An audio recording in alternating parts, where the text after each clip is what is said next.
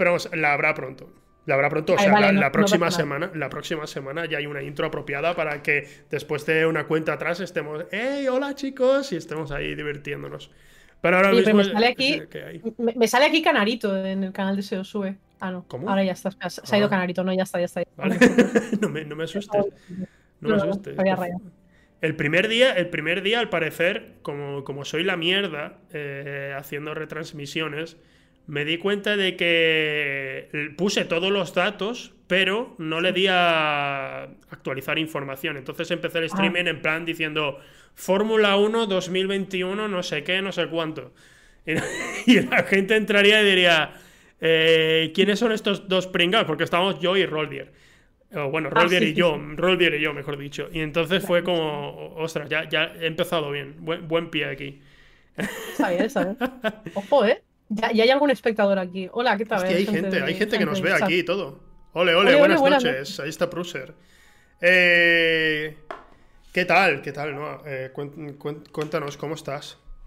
Eh, magnífica, estoy aquí luchando por tapar el, el foco que, que- que se refleja en el espejo, o sea, la lamparita que se refleja en el espejo, que la utilizo a modo de... O sea, Ah, los streamers de bien tienen como una especie de halo de luz, ¿sabes? sí, en no, plan, eh, que se lo ponen y les ilumina perfectamente. Yo tengo un flexo de Amazon, eso, entonces tengo que taparlo. eso, eso que has dicho no es streaming de bien. Es streamer que le han dicho, oye, ponte eso que seguro está bien, pero no es lo mejor que puedes tener, ni mucho menos. Entonces, que es lo mejor que puedo tener, aunque bueno, yo como no hago streaming tampoco. El pues flexo, el, para hacerme selfies. el flexo está muy bien. Bien. Y de hecho, Es que hay me un cuesta truco- menos. Hay un truco, eh, ojo a esta pedazo de tontería, te voy a decir. Esto, esto me lo enseñó un técnico de sonido que había trabajado en televisión española. Y el tío, y el tío me enseñó un truco para, para que esas cosas no ocurran. Es una tontería, no queda estético en la vida real, pero cuando haces streaming sí. Y es que cojas papel, un, un pañuelo, lo hagas, pa, haces una bola y lo metes detrás de, de lo que, en lo que refleje, que pueda ser un cuadro, lo que sea, lo pones en un lateral, ¿sabes? Y entonces el cuadro, digamos que en vez de estar así, pues va a estar algo doblado, pero en cámara se va a ver como si estuviera normal. Y el reflejo ya no está. Es, es- es una, es una tontería, pero es magia. Pero ese señor es, pero ese señor es, es, un genio, tiene el cerebro muy gordo. Me, me enseñó muchas mierdas que era- eran auténticas tonterías de tú Bueno. decir. O, sea, una vez dijo, estamos allí grabando en, una cafetería y dice, vale, mira, lo que vamos a hacer es poner aquí una manta. Y digo, ¿para qué, qué mierda quieres poner una manta en toda la pared? Se trajo una manta de su casa, la puso ahí y lo que pasaba es que la reverberación, el eco, desaparecía. ¿Vale? Había muchísimo menos. Y digo, ¿has puesto una manta de mierda y ha sido suficiente? Sí. Efectivamente fue suficiente. Eh, no sé, aprendí muchísimo de aquel tío. Ya no, ya no sé ni. Perdí el contacto con él. A lo mejor ha, ha- No sé. ha muerto. No, no, no tengo ni idea. No tengo ni idea. No, hombre, no. no. a, lo, a lo mejor, a lo La mejor. gente, la gente no se muere, Zeki. ¿Te imaginas?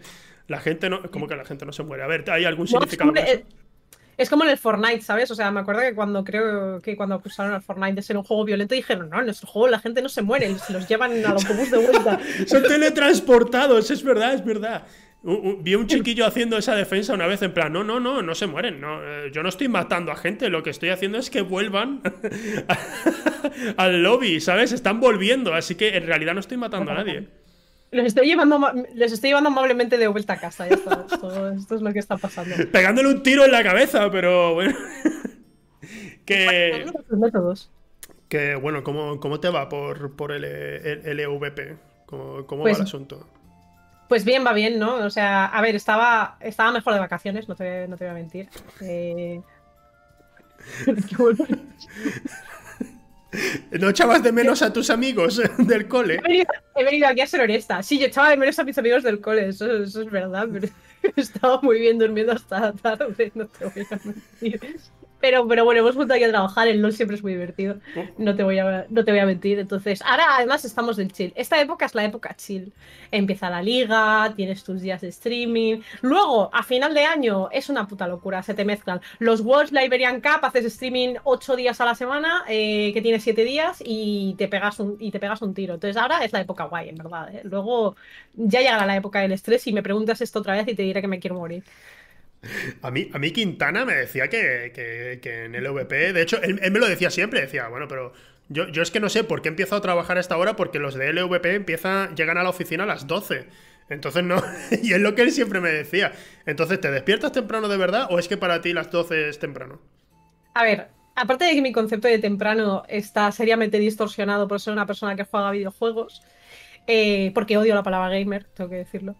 Em, aparte de eso, eh, ahora sí me levanto temprano, o me esfuerzo en levantarme temprano, porque he tomado una medida muy drástica para corregirme el horario y ser una persona de bien, que es apuntarme a clases de chino por la mañana. Entonces, aún no he empezado, empiezo la semana que viene, pero es que las clases son a las nueve y media.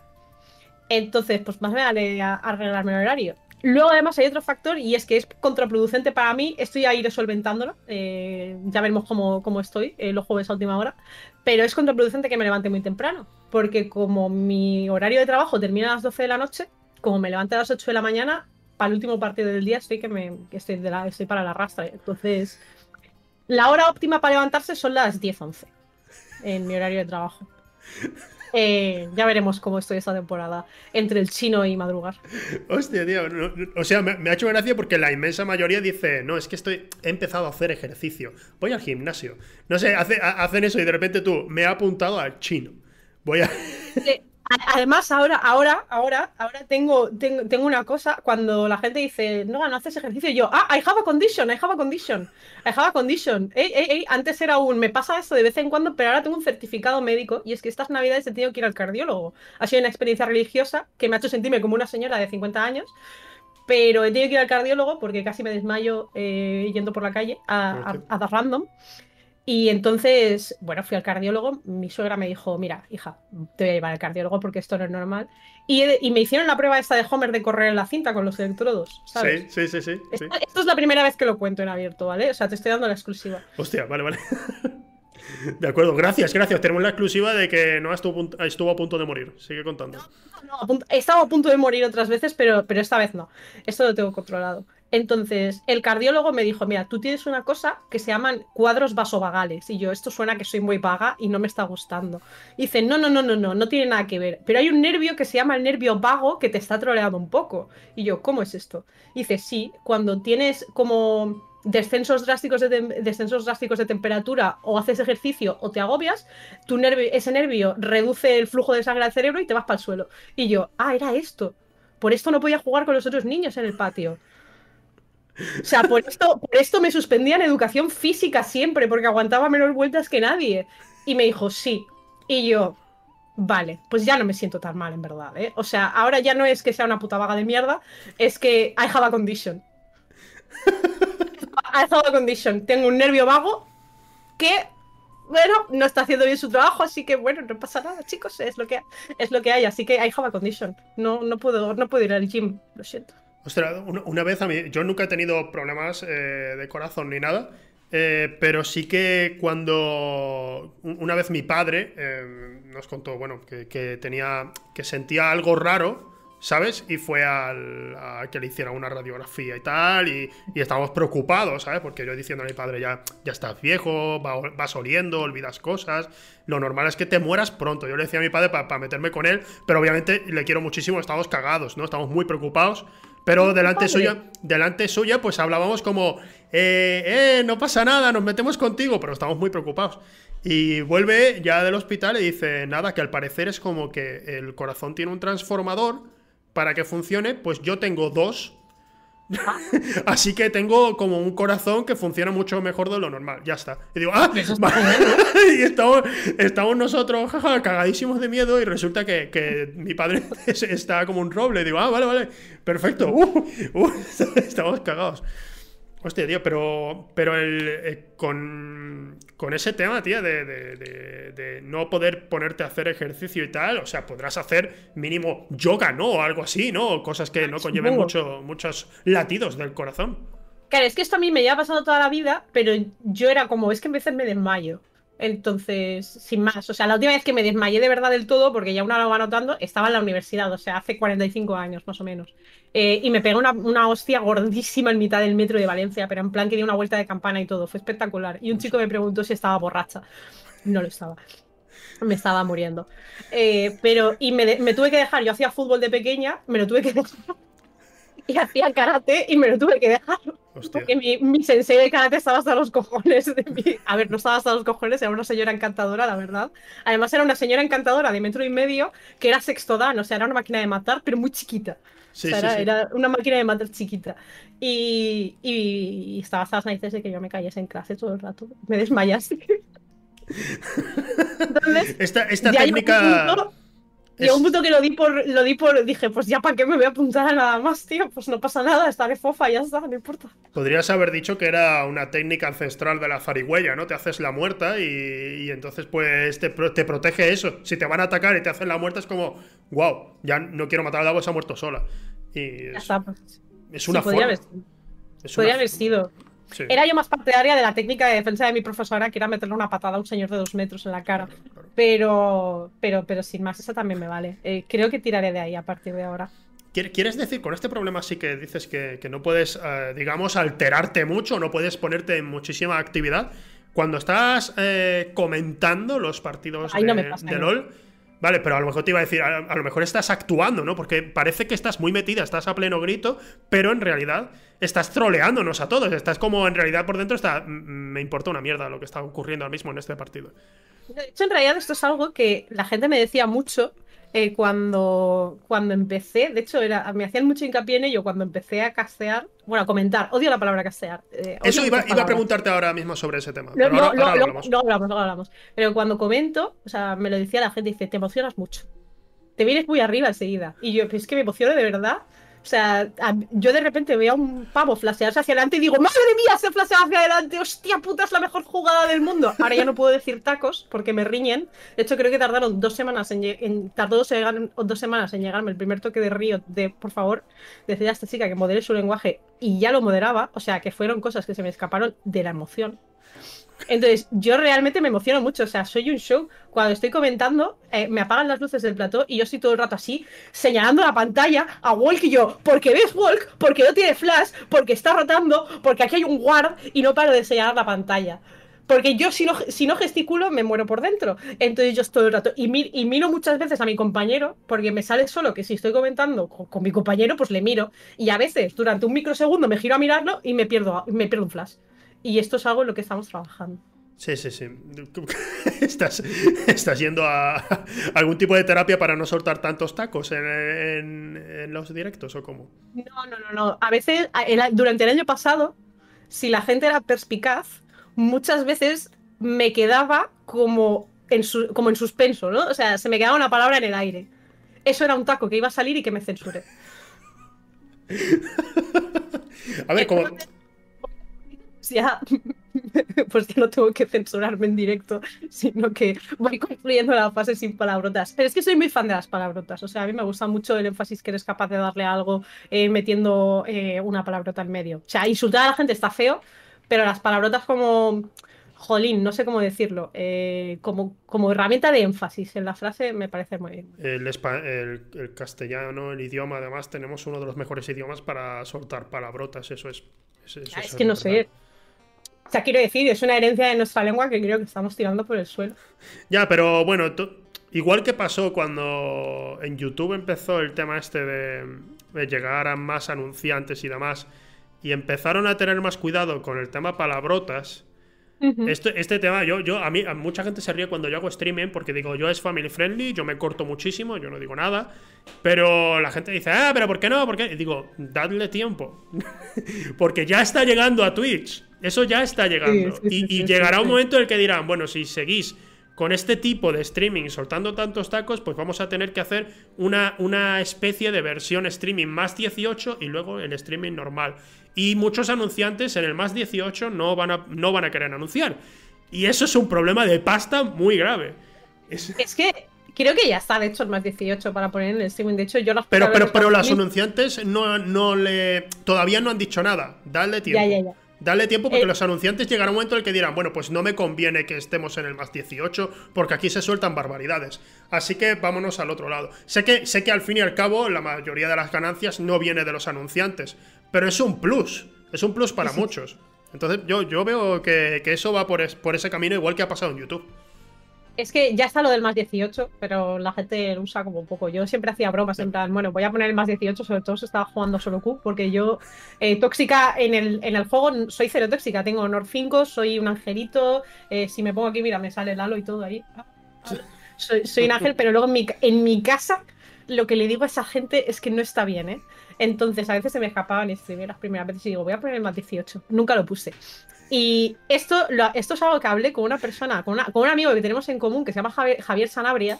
que es la persona más relajada del mundo. Javier es muy chill, ¿eh? O sea, jamás, vamos, es súper chill. Es una persona totalmente chill.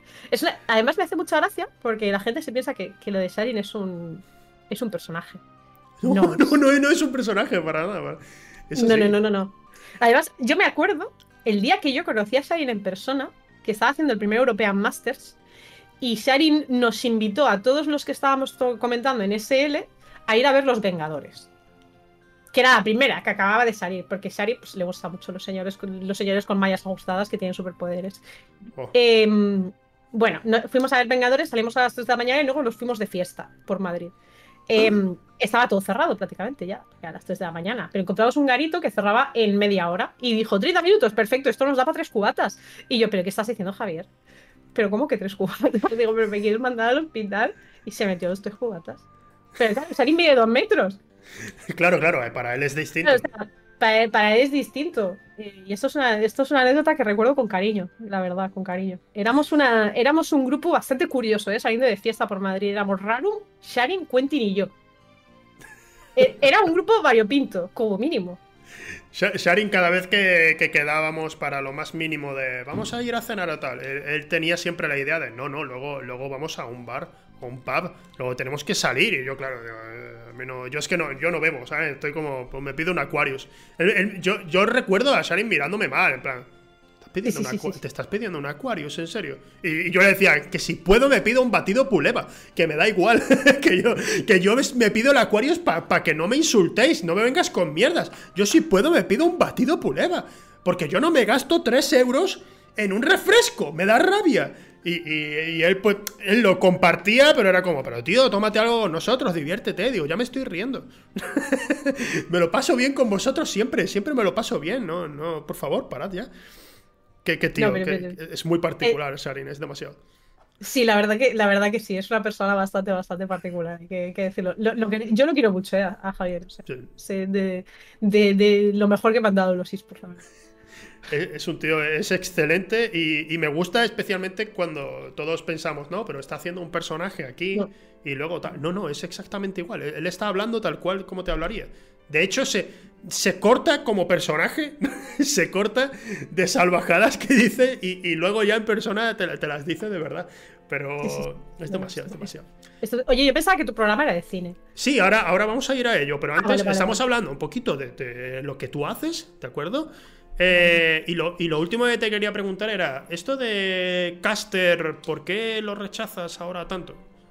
A ver, no es, de ahora, realmente lo llevo. O sea, no es que lo rechaces, que me da un poco de cringe la palabra, la verdad.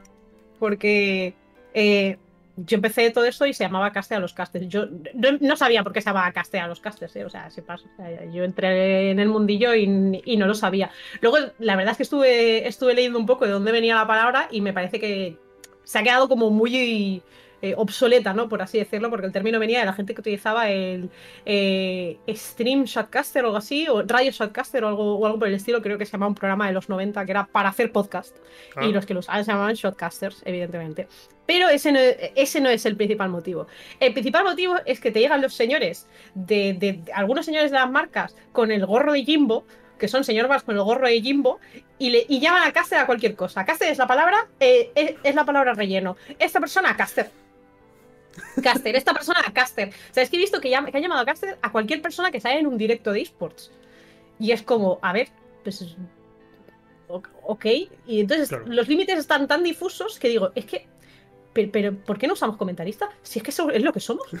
Es que me parece una gilipollez como un templo sacarme una palabra de debajo del culo para decir, es que soy un puto comentarista. Sin más, o sea, y, ah, es que me acuerdo una vez que me, que me preguntaron, ¿pero cuál es la diferencia entre un caster y un comentarista? Y yo, ninguna. Está usted siendo muy intenso y no hay ninguna diferencia. Hacemos el mismo puto trabajo, eh, básicamente. Y luego había gente que me decía, no, es que los casters son influencers, además de, además de comentaristas. Y yo, esto, esto yo cuando entré, esto os lo habéis inventado ahora, porque yo cuando entré se llamaba caster a, todo, a los comentaristas y ya está, ¿sabes? Pero ahora se llama caster al que entrevista, al que comenta, al que, al que, al que presenta eh, y dentro de poco a cámara y a todo. A los, Chico, pues, a los analistas son casters también, ¿no? En principio Claro. dicen. ¿no? Bueno, ahí entró el debate del color caster. Porque estaban en plan, ¿qué es un color caster? Además, algunos decían, ah, color caster, esto es racista, no sé qué. Eso te iba a decir, que- digo, suena, suena. que es que no, no, o sea, lo dijeron creo que hace poco y es como, no, el color caster es el analista. Eh, no sé exactamente el origen ahí del, del término, pero, pero es, el, es el analista. Había un analista Y- que era de color en los 90 y en los 90 y ya está. A ver, el caso es que yo veo los límites de la palabra tan, tan difusos y tenemos una palabra de puta madre para definirlo que, que ¿para qué me voy a meter en la palabra caster? Es que, es que no tiene mucho, mucho misterio. De hecho, bueno, hace poco fue lo de Ibai Ander y Ulises que estuvieron comentando el fútbol y los anunciaban como los casters y hubo un montón de gente, yo me acuerdo que me metí a ver las menciones porque esto es como un, esto es un guilty pleasure que tengo. Me meto en cosas que la, la gente potencialmente va, va a comentar de forma tóxica, suelen ser tweets de política. Me meto a ver los comentarios y los tweets citados y digo, madre mía, qué sociedades, de verdad. Es como el Eso es señor que hacerse- se pone a ver las obras. Pues Es- eso lo hago yo con los comentarios y con los tweets citados. Y me metí a ver los tweets citados y, y había como dos vertientes. Estaba la gente que, decía, madre mía, qué de puta madre, todo estupendo, guau, magnífico. Y era todo amor y luego estaba todo el odio. Y es que esta gente, madre mía, los influencers que vienen aquí, no sé qué. Y yo, pero esta gente son comentaristas, señora, llevan ejerciendo como comentaristas muchos años. O sea, cálmese de verdad. Pero claro, como ponía otra palabra rara que no era comentarista, la gente ya, pues, grito en el cielo. Y por eso me gusta la palabra comentarista, porque todo el mundo la entiende también. También, o sea, en el idioma siempre hay un avance en la simplificación y entonces el uso del anglicismo, que es caster en este caso, pues lo, lo están aceptando mucho, pero sí que es verdad que no, la sociedad no, no permite que llames caster a Manolo Lama, por ejemplo. No, es, es, él es un comentarista. Caster es del LOL y de esas cosas, pero de fútbol no, de fútbol eres comentarista. No te metas, no, no insultes. O sea, es como, bueno, pero, pero no, entonces o todos caster o todos comentaristas. Que además también, o sea, está comentado en inglés. O sea, entonces, o sea, es una palabra de, de nuestro, de nuestro círculo que, que, bueno, se ha ido perdiendo un poco la definición. Y, último, y últimamente no, o sea, ya, ya llevo tiempo teniendo tirria, ¿eh? Ya llevo tiempo teniendo tirria. En cuanto me vino el primero, ¿pero qué es un caster? ¿Qué hace de especial un caster? Ahí súper intenso. ¿Qué, ¿Qué diferencia a los casters de los comentaristas? Y yo, mm, mm, mm, mm, mm, nada. Hostia, pero con eso en redes sociales haces un vídeo, haces un vídeo eh, que estás haciendo el subnormal, lo, lo has subido a Instagram, ¿vale? Y el vídeo ese lo peta y automáticamente ya te dicen eh, el influencer, la Es influencer. que a mí, la- a mí me hace mucha gracia porque ahora la gente tiene la palabra influencer como muy de gatillo fácil.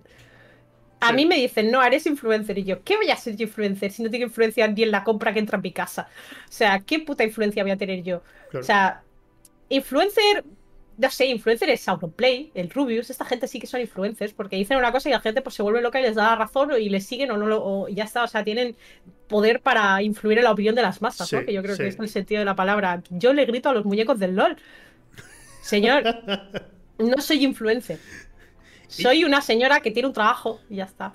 Yo considero que influencer es quien pueda, pueda hacer que su público compre algo. ¿Entiendes? O sea, porque yo puedo, yo puedo venderme bien, ¿no? Pero si yo ahora digo, hey, aquí tenemos el nuevo producto de Guarrofón y, y es un móvil increíble, miradlo, no sé qué, y la gente lo compra, entonces sí, sí soy influencer. Pero si yo digo esas mierdas, entonces queda claro que el público que me sigue no, no me sigue por, por todo lo que vaya a venderle, sino que me sigue por lo que le gusta que yo hago y ya está. Pero si le voy con mierdas de, oh, tengo aquí, compra esto que no tiene nada que ver conmigo, pues la gente va a decir, vale, vale, de acuerdo, Ya, ya, ya, ya. gracias, pero, pero ya está, es distinto. Noah, ¿qué pelis te No. gustan? Pues me gustan muchas pelis, yo qué sé. O sea, me gustan muchas pelis diferentes. Eh, no sabría decirte. Eh, iba a decirte la última peli que fui a ver al cine, Dime. pero no me gustó, entonces. No, ¿Eh? no, dime, dime, ya hablamos. ¿Qué, qué peli? Eh, pues fue a ver Tenet al cine. Porque no ponían otra cosa, ¿eh? También. La vi yo también en el cine, sí, venga, vamos a comentarte. no, porque, tío, so- soy muy monotemático. Me van a decir, ¡buah! Nolan otra vez, no, deja ya en paz a Nolan. Pero Nolan también, entre bastidores de. Bueno, de la LVP no. O sea, pero yo, por ejemplo, llevo muchos años comentando con Champi. Champi es una persona de audiovisuales. Champi odia a Christopher Nolan. Ah, muy fuerte, ¿eh? O sea, muy fuerte, muy fuerte, muy fuerte. Y Champi odia a Christopher Nolan. Y me acuerdo que dije, Champi, ¿te quieres venir a ver Tenet conmigo? Y me dijo, vete a tomar por culo. Y a, mí me gusta mucho ir al cine con Champi porque los dos hablamos muchísimo viendo la película. O sea, somos Os de- odio, os estamos ahí cuchicheando y riéndonos de las cosas que hacen los protagonistas. Me acuerdo que creo que la última peli que fuimos a ver juntos fue Hereditary. Eh, no nos gustó a ninguno de los dos, pero es que yo creo que fuimos incapaces, incapaces de meternos en la atmósfera de, de- de miedo. Pero es que- Porque estábamos partiéndonos. Pero es que si vais con ese mood, si vais con ese mood, probablemente no os guste prácticamente nada. No, no, hay películas que hemos disfrutado muchísimo juntos, la verdad. Por ejemplo, fui, fui a, a Mentira. La última que fui a ver con Chapi fue en 1917, que nos gustó mucho también. Pero, pero date cuenta de que Hereditary eh, depende muchísimo de- del ambiente en el que tú te encuentres. Hay películas, Sí. hay películas que si tú las ves, especialmente las de terror, si las ves con colegas, te las estás cargando prácticamente. ¿eh? Yo fui a ver Hereditary, o sea, es que antes hacíamos esto de muchas veces de ir al cine, en plan, vamos al cine, a ver qué, a saber qué ponen y entramos al cine. A mí me gusta mucho ir al cine. Sí, sí. Pero y pues ese día estaba Hereditary, sin más, y ya está, y la entramos a ver. O sea, no sabíamos que nos íbamos a encontrar. Llamaba peli de miedo, pero no me esperaba yo ahí. Luego la crítica, madre mía, Hereditary, igual la putísima hostia, no sé qué, Hereditary. Y yo, pues, sin más, o sea, no me gustó. Y bueno, a Tenet, si hablo de Tenet, me meten en la cárcel. A ver, con, con el cine lo que ocurre, especialmente con Nolan, eh, hay, un- hay- hay un, hay una relación de amor-odio por parte del público. Especialmente los estudiantes de audio- audiovisuales solemos entre o, o tenerle en un altar o, o odiarle muchísimo. ¿Tú cuál eres? Eh, yo estoy en la zona, yo, yo estoy creciendo ya, yo me estoy haciendo mayor, ¿no? Y estoy entendiendo que sencillamente, eh, si, si algo funciona, es porque algo bueno tiene. Entonces yo, sal- yo salí de ver Interestelar y dije, tío, es una peli que me ha entretenido, me ha, me ha Sí, parecido- sí. me ha gustado en varios sentidos, pero hay muchas cosas que me parecen tontísimas y no entiendo. Esta película no puede ser un éxito. Y, y- y llega el público y me calla la boca y está en IMDb eh, entre las 10 mejores de la historia. Y digo, oh, eh, what the hell. Y, y entonces lo, lo, que, lo que mm, ya con mi edad, con mi edad, tengo 29 años, ¿sabes? Pero, pero con mi edad lo que... Lo, Es verdad, qué bonito, estoy hablando con un niño de mi edad.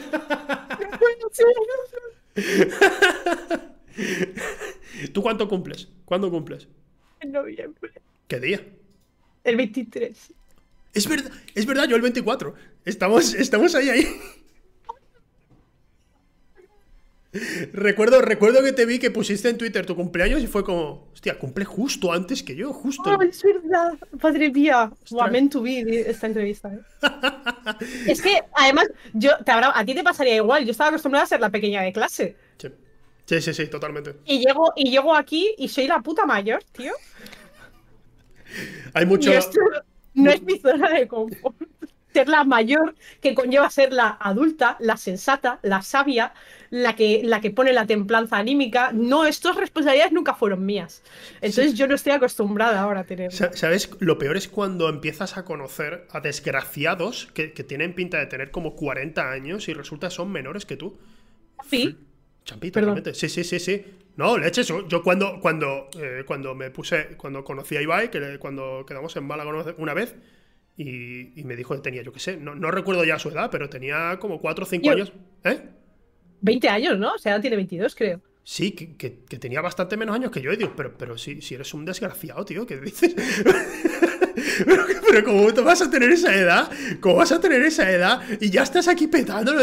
Y, y yo con esa edad estaba, estaba, wow, tengo 300 suscriptores en YouTube. Y estás, y estás tú petándolo en la vida. Yo a los 22 años estaba luchando por no cagarme encima. O sea, literalmente, a los 22 años dije, me voy de casa, mamá.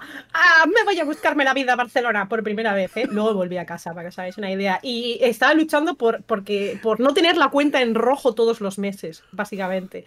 Eh, fue una experiencia que me hizo madurar mucho como persona. No te lo voy, no te lo voy a negar, pero también me lo hizo pasar muy mal. ¿eh? Y luego me volví a casa. Hostia. y ya luego empezaste. Ya, ya, claro, claro. Cuando ya. Si, crece el dinero en Barcelona y crece medianamente bien, entonces compensa. bueno, de hecho, la primera vez que me mudé a Barcelona, vamos a, voy a hilar esto con el cine. Sí, sí, De, una forma, de una forma magistral, ¿vale?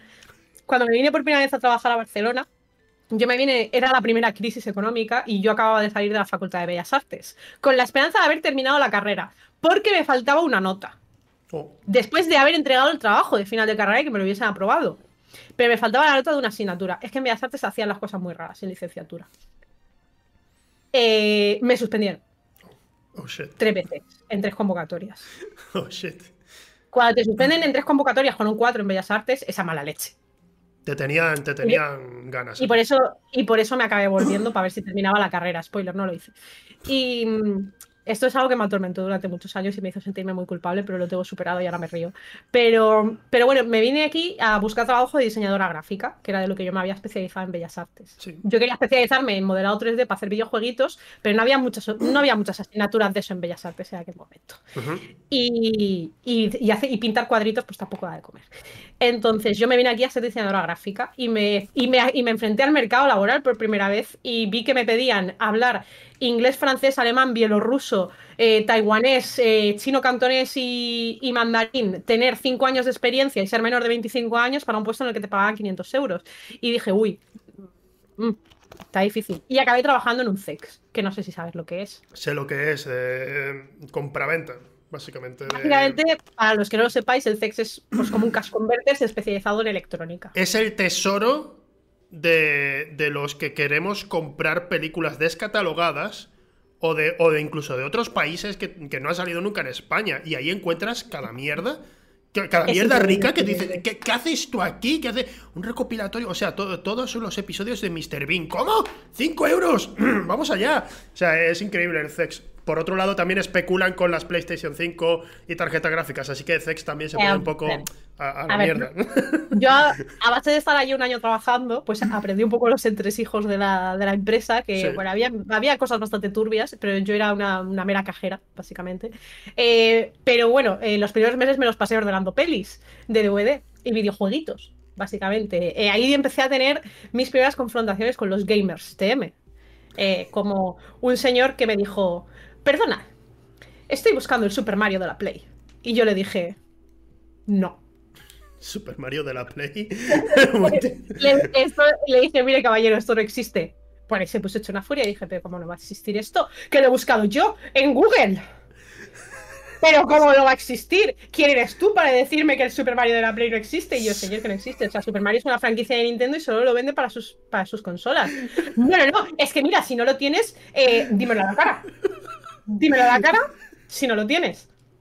Y yo, bueno, mire, señor, y yo ya ahí viendo que no había negocio en argumentar lógicamente con, esta, con este caballero, le dije, no pasa nada, lo voy a buscar en la base de datos. Y, lo, lo, mecanografié en mi máquina de escribir invisible y le dije, no tenemos. Y me dijo, ¿ves cómo no te costaba tanto mirarlo? Super Mario de la Play, tío. ¿Qué mierda estaría pensando? Y de, de, esos había, bueno, de esos entraban. Pero bueno, ordené muchos jueguitos y ordené muchas pelis y ahí esa temporada, esa época vi mucho, mucho, mucho cine. Eh, porque encima tenía una compañera de trabajo que era muy, muy, muy, muy, muy, muy, muy cinéfila y le gustaba mucho el cine de terror de serie B de los 80. Y claro, yo aquí tenía. Aquí, ella no para de recomendarme mierdas.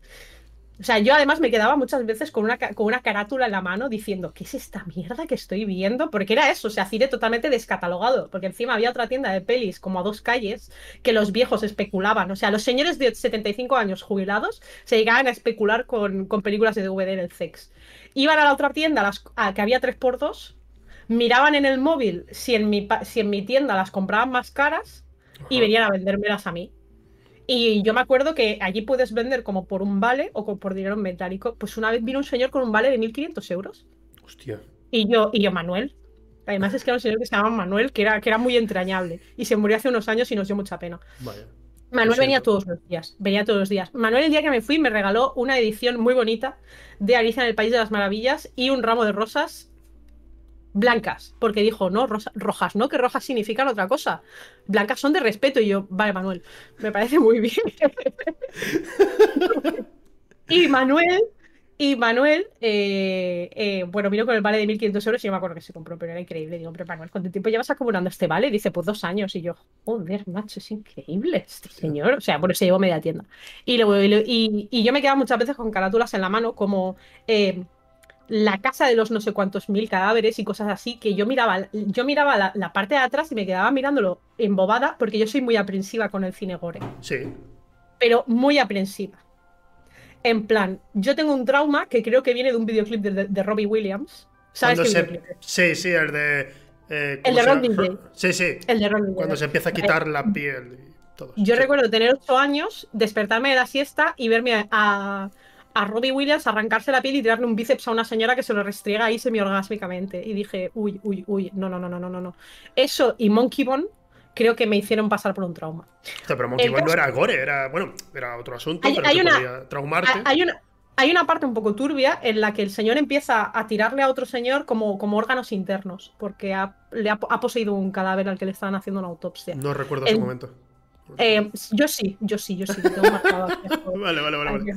El caso es que soy muy aprensiva con el cine gore y mi amiga era una loca del cine, mi compañera de trabajo era una loca del cine gore. Entonces yo simplemente me quedaba mirando las carátulas totalmente embobada diciendo, hostia, cómo me molaría ver esta puta mierda, pero es que voy a acabar traumatizada, entonces mejor, mejor no la veo. Entonces yo todo esto, sacar ojos, cortar cabezas, brazos, extremidades, todo eso bien, ¿eh? No hay ningún problema. Pero de aquí a aquí, aquí, de aquí no se toca nada. No se puede tocar. No se puede. Nada, ¿eh? O sea, hay 13 metros de putas tripas ahí para que no salgan. O sea, como salga un puto trozo de tripa, yo lo paso mal, ¿eh? Yo lo paso mal. O sea, para ver Kill Bill tuve que hacer una encuesta entre mis amigos. Yo, ¿pero salen tripas? No, no. ah, Unos me decían que no, otros me decían que sí. Hasta que uno me miró muy a los ojos y me dijo, no salen tripas. Eh, bueno, salen. Salen.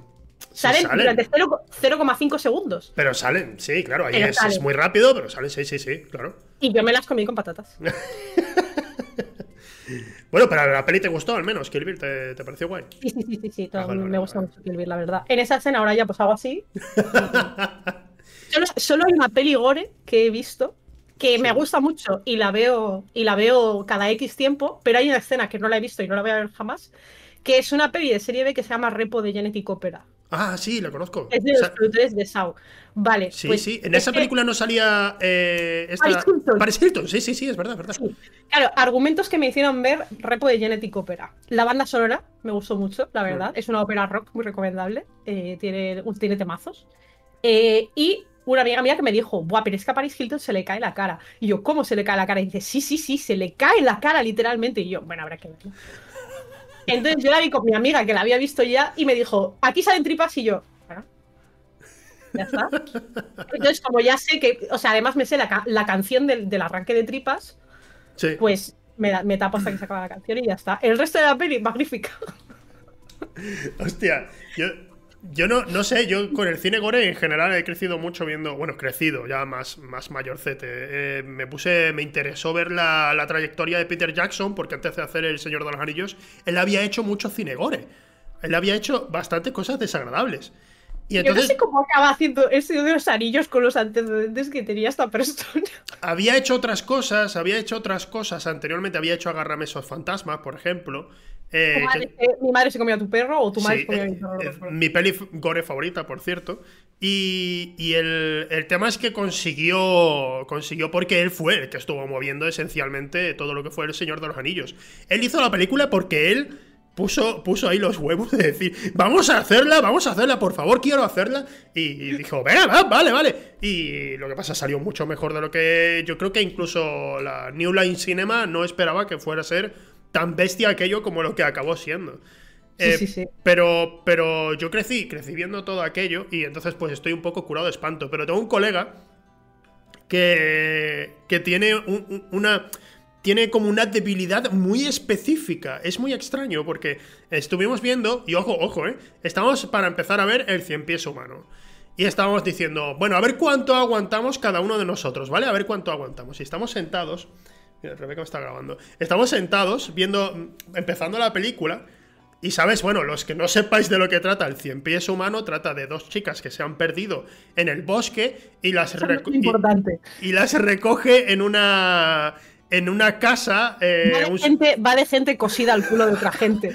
Es un doctor, un doctor quiere. la boca a la gente en el culo de otra gente. Todo lo demás es secundario. un doctor quiere crear.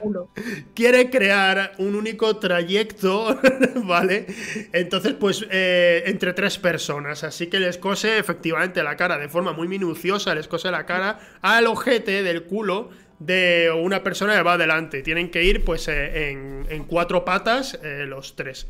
El asunto es que antes de que salga cualquiera de esas cosas, estamos viendo la peli y entonces pues el tío está operando, ¿no? En plan, viendo cómo va a hacer las operaciones. Ahí no hay nadie sufriendo.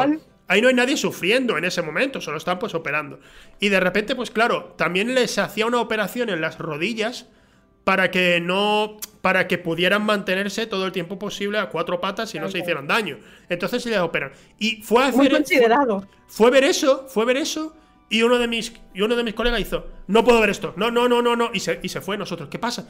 No, no, no, porque le habían operado la rodilla y es como que si ve algo que tenga que ver con una rodilla en el cine, no puede, no lo soporta. O sea, el ve gore, ve todo eso, pero vio la rodilla y dijo, no, no, no, no, no, no, y se fue. Y ya no volvió. y ya no volvió. O sea, estamos como. ¡Ostras! Y, y, entonces sé que hay gente que tiene como específicamente, le tiene un, pánico a ciertos elementos. Sí, sí, sí, tiene un trigger todo el mundo casi, ¿eh?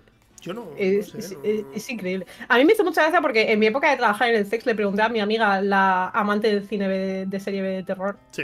Y le, dije, ¿qué tal el cien pies humano? Cuéntame tu experiencia. Yo solo quería saber su experiencia, yo no iba a ver la peli. Pero la morbosidad de saber qué tal y de qué iba eh, me, gustaba. Y, le digo, pero, pero, pero Sam, porque se llamaba Sam. Se llama Sam en la vida. le, dije, pero Sam, eh, pero sale la caca. Y dice, a ver, no sale la caca tal cual, pero se ve como regalima por la boca. Y me hizo mucha gracia cómo me lo definió. Y yo, ah, qué puto asco.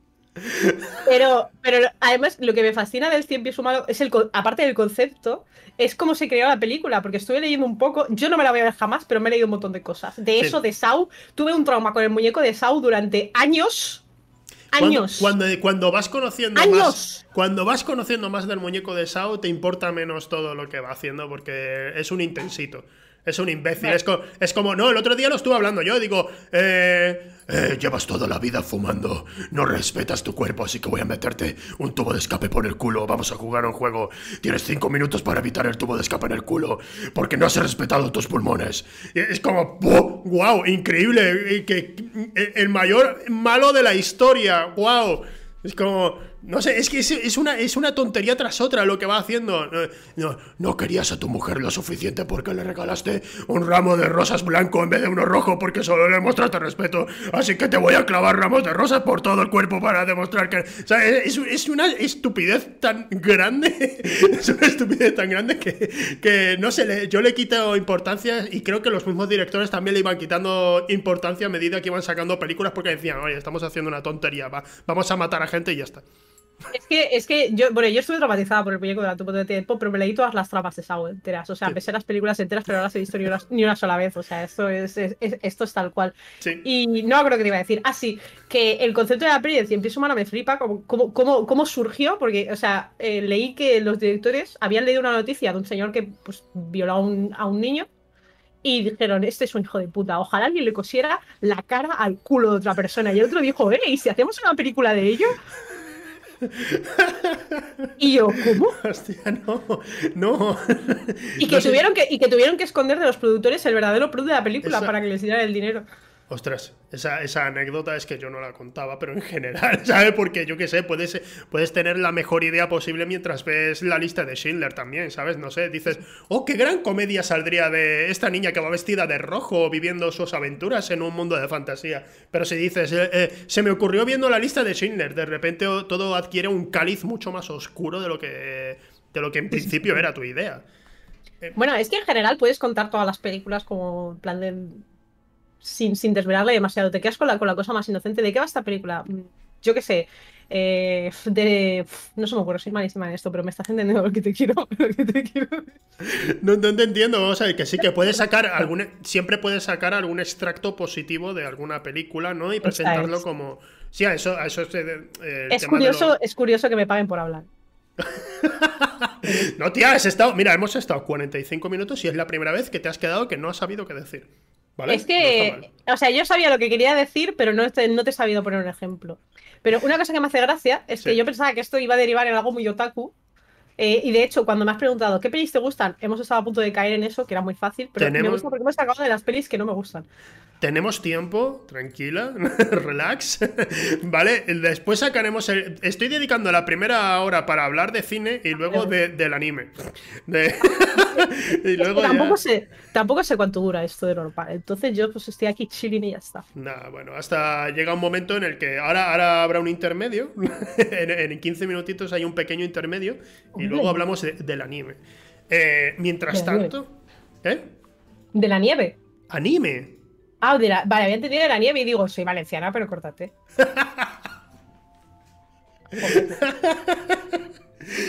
Vete a la mierda, no, no, no, no he dicho eso, no he dicho eso, tío. Tío, me hace mucha gracia porque eh, eh, aquí en Andalucía, o sea, yo, yo- yo soy de Huelva, y en Andalucía eh, el tema es que cada vez que alguien eh, se ríe de nosotros y tal, generalmente los andaluces no, somos, so- nos enfadamos muy rápido. Tenemos la mecha muy corta en Andalucía. Pero sin embargo es como que cuando se habla de Valencia, el tema de "Jaja, cocaína, estáis todos como, sí, sí, cocaína, efectivamente. Es complicado negarlo. Es innegable, es innegable. Es como cada, cada, cada vez que, algo, que hablo con alguien de Valencia, ellos son los primeros en sacar la broma de, sí, bueno, es que con la coca y tal. Joder, macho, no, no me has dado tiempo. Es que es muy, es, muy complicado de negar, sobre todo si has crecido en Valencia y has estado por alguna discoteca en, en Valencia. De hecho, puedo enlazar esto con la anécdota que he contado antes de, de Sharin, porque eh, aquel día de fiesta. ¿Qué Espera, hizo Sharin? ¿Qué hizo. Sharin? No, Sharin no hizo nada, Sharin, Sharin tomó una decisión sensata. Pero estábamos buscando un after para seguir de fiesta, como Sí. a las 6 de la mañana, eh, y básicamente encontramos uno de puto milagro, Ajá. y de repente me dice, dicen Raro y Sharim, no, vámonos, eh, no, vámonos, porque tal, y yo, ¿pero qué estáis diciendo? Dice, no, vámonos, que va a abrir la poli y tal, no sé qué, Y yo, ¿por qué? Pues había unos chavales delante de mí que se estaban sacando un fajo de cocaína gigantesco, y yo, pues ni me había dado cuenta. Y yo, joder, macho, es que cómo se nota que, que no sois de Valencia, eh, de verdad, esto no es nada. También, E- Era totalmente, era totalmente exagerado. Huimos, evidentemente. No, quería, no queríamos entrar a un sitio donde la gente estaba traficando con drogas. tam- también te digo que te sorprendería ver la cantidad de gente que lo toman como algo normal, o sea, que toman cocaína o algo como algo perfectamente normal. Yo tenía un un jefe, no voy a mencionar exactamente de trabajo hacía, pero de esto hace muchísimos años, ¿eh? que nadie piense nada Vale, vale. de Málaga ni nada, esto es Huelva, ¿vale? Estoy hablando de Huelva. Por Dios, por el amor de Dios, no he querido decir nada de eso, estoy hablando de Huelva. Y en Huelva yo tenía un jefe que, que nos llevamos muy bien con él y estábamos cenando, y estamos nosotros ahí a lo nuestro, y de repente dice- empieza a decir, buah, tío, tengo, tengo speed, tengo coca, tengo no sé qué, y nosotros, ¿estás haciendo el chulo o algo? Y dice, no, es que estoy tomando por último para mantenerme más despierto, y nosotros, pero... Tú, tú entiendes que hay medicación. Yo me tomo una Coca-Cola. Tú entiendes que puedes el Red Bull y dice, no, tío, es que te voy a mantener más el ritmo. Llevo tres días despierto, tengo que. Y digo, ¿pero qué estás, qué estás haciendo? ¿Qué estás haciendo? ¡Te vas a morir! Ese- y sigue vivo el cerdo. O sea, me flipa y digo, pero, pero si pensábamos que ibas a morir. Pensábamos, y él, no, no, yo tengo para rato. Ya, algún día. Me, da- me- me dará mucha pena, pero es- será como un, ya, ya sabía, sabíamos que esto iba a pasar. Lo, lo vi- lo vimos venir. Sí, yo en Valencia tuve un jefe también, ¿eh? Que, a ver, nunca lo hizo delante de nosotros, Hmm. pero sospechábamos muy fuertemente, ¿eh? Sospechábamos muy fuertemente porque algunos días venía muy enérgico, ¿sabes? En plan, venía con mucha energía y con las pupilas muy, contra- muy contraídas. Hostia. Entonces era, era, era sospechoso, era sospechoso, pero, pero sí, sí. Te- Y hacía muchas bromas con ello. Sí, ¿no? Entonces, ya hay veces que dices, tanta broma, ya empieza a ser sospechoso. Yo hago una de vez en cuando. Pero, Voy al servicio a empolvarme la nariz. Llegaba. no, voy al servicio, mira, pues me polvo la... ¡Ay! Se iba. ¿Por, por qué, está- por qué estamos hablando de esto? Si seguimos hablando de esto, a lo mejor les cierran el canal. Puede derivar esto a saber en qué deriva, no sé, no sé. Cine de porro se va a llamar esto al final. Mira, Eh. Weasley dice, pero con la coca no se, dilatan, no se dilatan las pupilas. Pues mira, imagínate el conocimiento que tengo. Yo que sé, vería con los ojos raros. Yo es lo único que sé.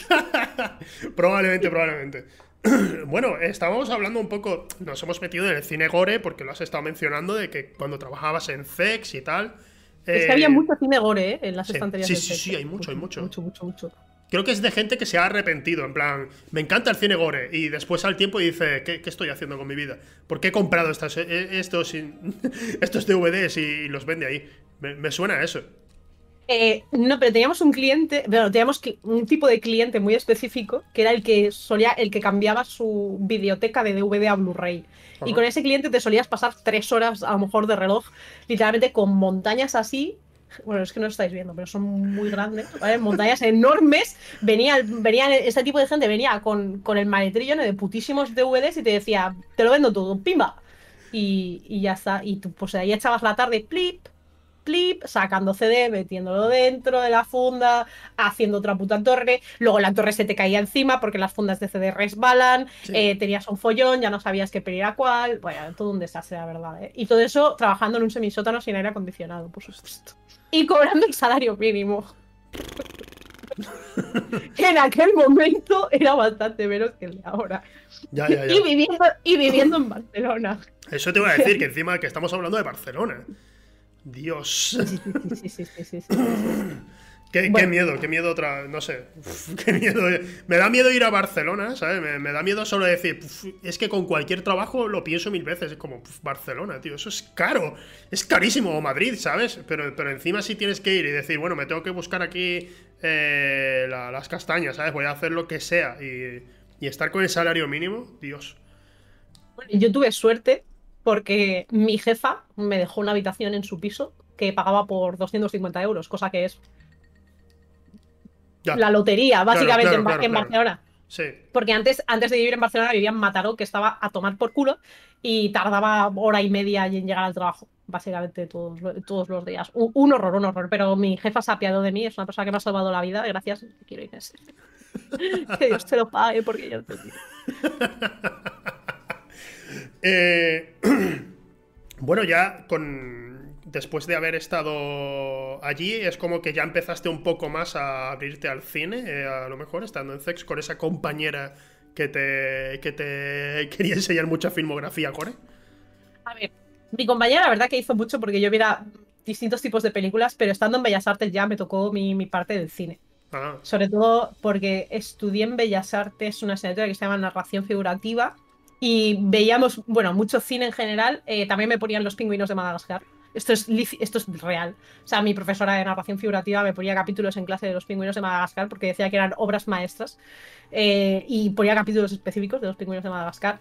Y luego, pues también, por ejemplo, eh, un examen mío de narración figurativa fue analizar una escena de Jurassic Park, la de los velociraptores bajando por la colina.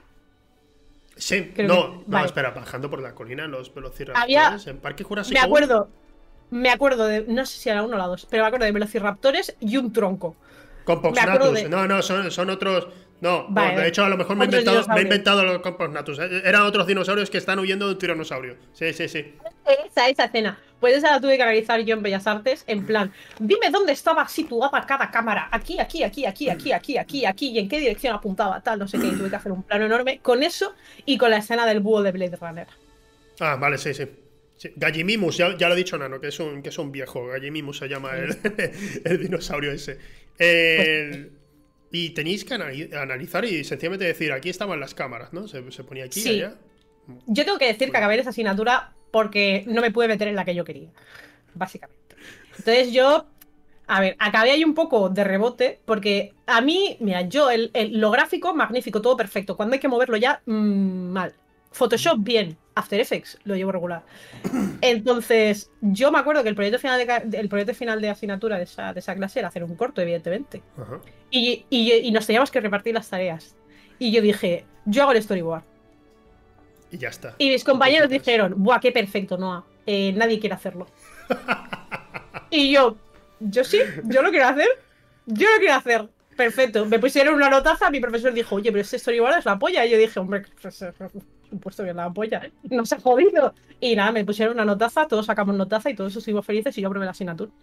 Hostia, pero eso, eso está muy bien, porque si, es, si estás en un proyecto y no te gusta algo, y puedes decir, espera, soy muy buena en esto en particular, lo hago, ¿de acuerdo? Eso, eso es buenísimo, eso es genial. A mí me pasó que en el segundo año de realización audiovisual estábamos con teatro, y la profesora, Creo que a la profesora yo le gustaba un poco.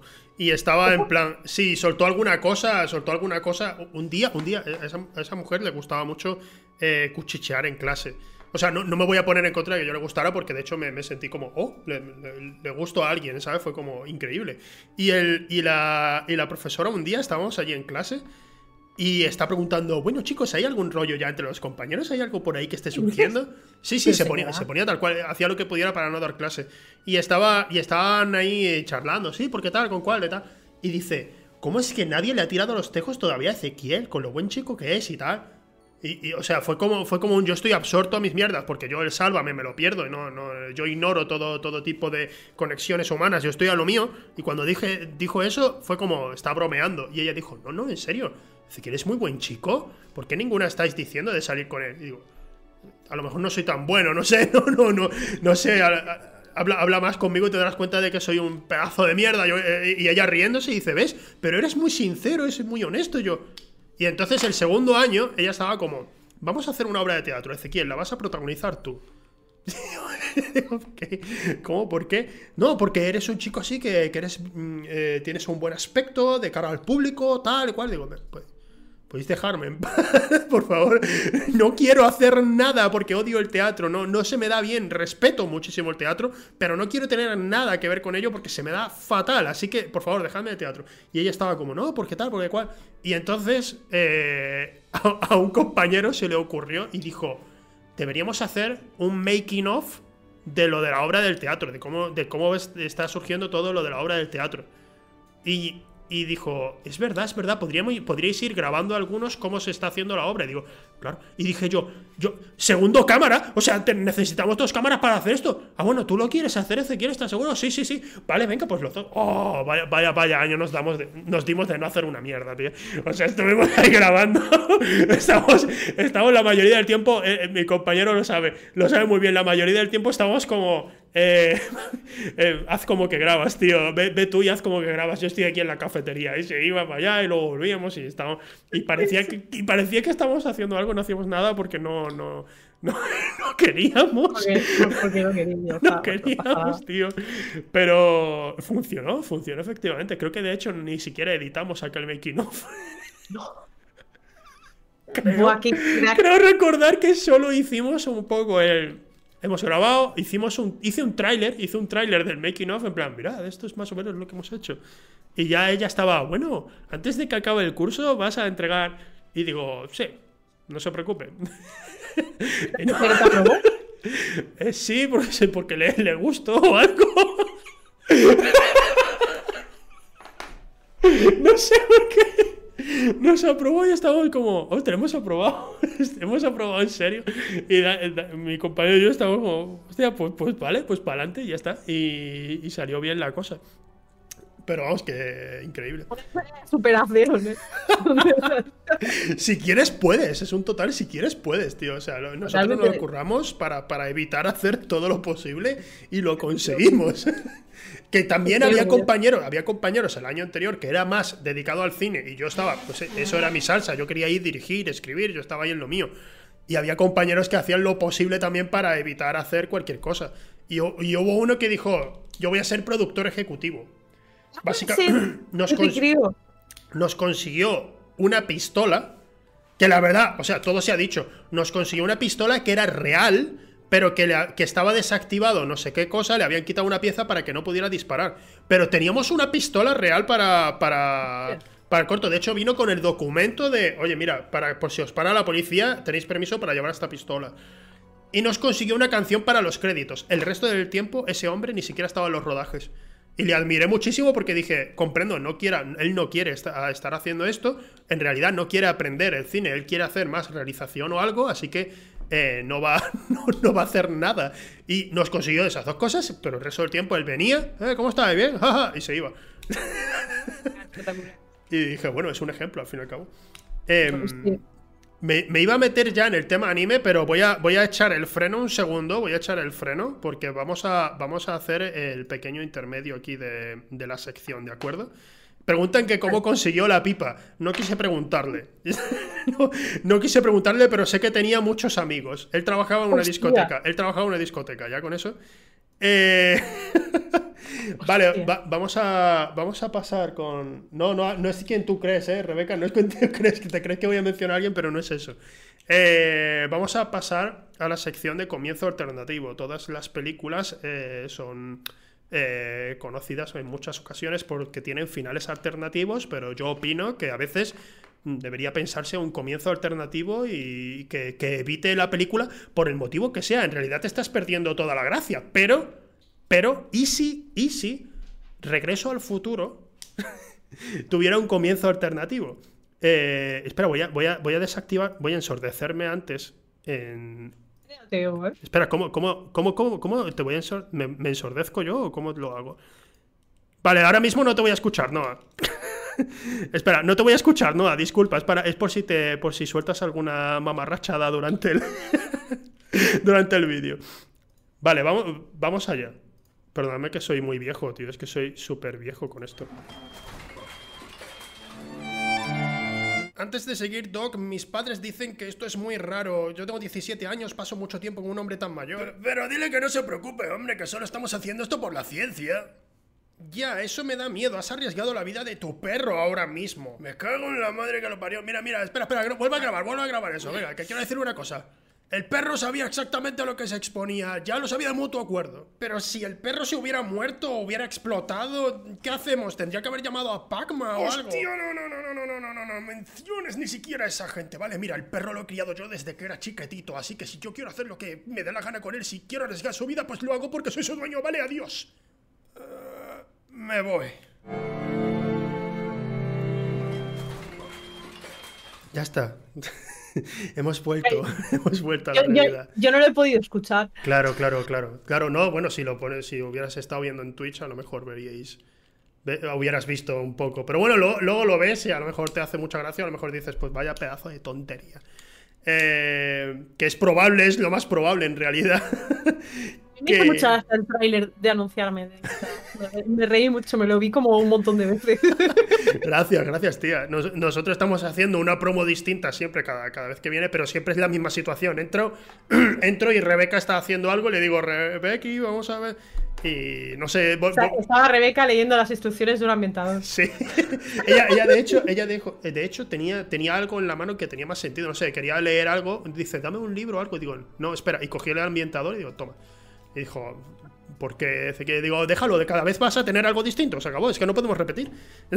ya está. Eh, bueno, ya, ya hemos llegado al momento que, todos estábamos temiendo. Eh, anime. Eh, ¿Cómo llegaste a.? O sea, ¿ya era algo que desde antes te gustaba? Soy otaku, soy muy otaku, soy sí. Ajá. ¿Y qué, fue lo Desde hace muchos años, muchos, muchos, muchos, muchos. ¿Qué fue lo primero que te hizo meterte en ese oscuro mundo? Pues que lo ponían por la tele, básicamente. o sea, yo me iba. Es que no tiene, es que no tiene más misterio. O sea, yo me iba. Mm, yo soy de un pueblo de, Valencia que se llama Burjasot, pero mi familia es de un pueblo de Valencia más pequeño que se llama Olocao. Entonces yo me iba al pueblo de mis abuelos, de, mis tíos y tal, todos los veranos. Vaya, lo que hacen muchos niños.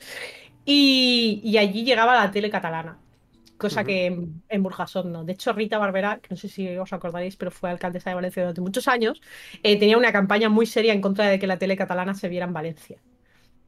Porque, bueno, era un poco, era un poco fascista la señora, pero tampoco lo meter ahí. Eh, de, hecho, de hecho, yo me acuerdo de ir a la universidad y ver gente recogiendo firmas para que no prohibieran que se viera la tele catalana en Valencia. Pero se prohibió. Entonces, mientras llegaba la tele catalana, pues había un canal que era el K3 que ponía mucho anime mucho, mucho, mucho, mucho, mucho, mucho, mucho, muchísimo, infinito anime. A, mí ya me gustaban algunos animes, pues de pequeña veía Pokémon en Telecinco, ¿sabes? Era lo que, lo que habían abierto, básicamente. Pokémon y One Piece también lo ponían en Telecinco y alguna, y alguna cosa más. Pero, pero ahí fue cuando empecé ya a ver más anime, ¿no? Porque en los veranos eh, ponían de todo, ponían Utena, Yu Yu Hakusho, ponían, ponían Shin-chan, antes de que pusiesen nadie más prácticamente. Sí. Así que ahí me aficioné un poco. Pero yo me seguía duchando, ¿eh? El pequeño toque de. Pero yo me seguía duchando, por favor, no hagáis bromas con el tema ducha, ¿vale? Yo- Esto, no, puedes, puedes hacer bromas, porque, o sea, yo, en mi otaku ¿Me dejas? Vale, venga, pues aquí estamos, en la ducha con, con Noah. Eh, no hay problema, tú me has dado permiso. es increíble. Vale. El caso es que en mi otaku yo he trabajado en el salón del manga. Ajá. O sea, he estado de voluntaria eh, ahí haciendo mis mierdas, ¿sabes? Eh, y el salón del manga huele a otaku. Ostras. Eh, Huele a sí, sí, Bueno, huele, huele- Yo he, estado, yo, he, yo he ido a muchos salones del manga. Yo he ido a salones del manga y he de decir que, que el, el olor era algo que me, de lo que me avisaron, en plan, vas a oler, eh, hay, hay como... Pero eh, decían, hay, ra- hay- es como ramen, es como... Y digo, vale, pero llegaba a ciertos sitios y digo, aquí no hay ramen.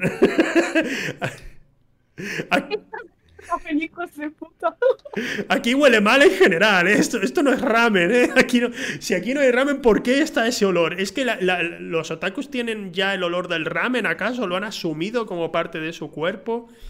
A ver, es como. Naruto sentó un precedente muy peligroso y es que, a ver, no sé si lo sabes porque tú eres una persona de bien, pero Naruto eh, es un ninja a pesar de que va vestido de naranja y azul en el bosque. Sí, Vale. sí, la mejor Cosa que para técnica para... Sí, Para camuflaje no va bien, ¿vale? Pero bueno, Naruto es un ninja, ¿vale? Partimos Ajá. un poco de eso. Y la historia de Naruto es que Naruto es un niño huérfano al que su pueblo le pone un piso. Cosa que dices, guau, que de puta madre, ¿vale? Su pueblo, le pone un, su pueblo le pone un piso gratis. qué bueno. Y Naruto, como es un niño huérfano, pues se alimenta a base de ramen instantáneo. Esto muchos otakus se lo tomaron muy al pie de la letra. Hostia, y, y- pero, pero eso va en serio. Entonces com- empezó a comer ramen instantáneo y dijeron, "Eh, pues eh, sí, me parece una dieta saludable, vamos allá, ¿no? Hombre, veían que Naruto era un ninja exitoso en su vida, que llegaba a ser Hokage y todo, o sea, alcalde, y dijeron, hombre, pues, sí, pues sí, yo también. Hostia, y los- empezaron a tomar ram- ramen instantáneo. A ver, el tema es que hay una cosa que el ramen instantáneo tiene y es que vale 50 céntimos. y así pudo llegar a mucha más gente, sí, sí, sí. Y, y básicamente, pues, pues si eres pobre, pues también te puedes. Es más fácil alimentarte de ramen instantáneo que, que yo que sé, de filetes. También te digo que si yo de jovencito, no sé, yo no tenía a lo mejor un referente televisivo en particular, pero metiéndonos también en el anime, Bobobo me gustaba muchísimo. Si, increíble. Si Bobobo hubiera estado comiendo kebab eh, en todos los episodios, probablemente yo eh, pesaría 20 kilos más todavía. Eh, bueno, de hecho, creo que, que uno de mis atuendos más alabados cuando salgo a castellar es la camiseta de Bobobo que tengo. Sí. Eh, que de hecho me la compré en una Japan Weekend, que Sí. fue el último evento que se hizo antes de que cerraran todo. O sea, yo- y además fui con Champi. Y Champi y yo al cabo de unos meses dijimos, ¿quién nos iba a decir que la puta Japan Weekend iba a ser el, el último evento que pudiésemos pisar? Y de hecho es el último evento al que fui, fue el año pasado, en enero o así, o febrero. sí, era. sí, sí. Y fuimos a la Japan y me compré una camiseta de Bobobo. Recuerdo, Es el, último, es el último resquicio del viejo mundo que me queda. te pregunté por Twitter, además muy urgentemente, en plan, ¿de dónde has sacado eso? Y me dijiste Japan Weekend. Y yo, joder, macho. La última mía fue, la última mía fue la Nice One en Barcelona. Fue precisamente lo último en lo que estuve. Ah, que grabamos. Y que grabamos el, el- el- la mierda esta que hicimos para el Maskelor, ¿te acuerdas? De, con Ah, Champi, eso. Analizando noticias, noticias de mierda, tío. Cómo me reí, Dios de mi vida. Es que me entraban ataques. O sea, me acuerdo de estar riéndome muy fuerte, ¿eh? Pero muy fuerte, muy Es- fuerte. ese, a ese día le tengo muchísimo cariño, particularmente porque me lo pasé muy bien con vosotros. Estaba también Mary Sordier que grabé con ella, con, con Don de Gentes. Y, y ese, y ese vídeo lo edité esa noche, porque al día siguiente tenía que volver allí al Nice One. Entonces lo edité esa noche. Y estaban todos saliendo a cenar, todos los de Giants y eso salieron a cenar. Y dije, dejadme, porque además tengo un planazo. Y me pidió un Papa John's. Me pidió un Papa John's. que- buena vida. Buah, tío, e- es que claro, como en Andalucía por entonces, ahora han puesto un Papa John's en Málaga, pero, pero en Andalucía no había Papa John's. Y claro, para mí era como, voy a ir a Barcelona, podré comer Papa John's. era como el gran evento, ¿podré- voy a ir a Barcelona, quizás conozca a tal. No, no, no, yo estaba como, Papa John's. Y, y- y estuve editándolo con el Papa John's hasta las 12 de la noche, edité el vídeo. Y, y Ole, tengo, ole, ole. tengo un buen recuerdo de, de estar trabajando esa noche, de, de- de trabajar aquel día unas 20 horas, pero tengo un buen recuerdo porque me lo. me- joder, lo que me reí, tío, ¿no? eSports que hubo antes de que nos cerraran todo. ¡Ah, qué lástima! Nosotros sí vamos a hacer la final de Superliga en Vista Alegre. ¡Uh! ¡Uy, es verdad! Estabais en Twitter comentando eso. Os vamos a enviar a China. Y nosotros, ¿qué dices? ¿Pero cómo nos vas a enviar a China? Y vamos a hacer la final de Superliga en Vista Alegre, pero este año va a ser la polla.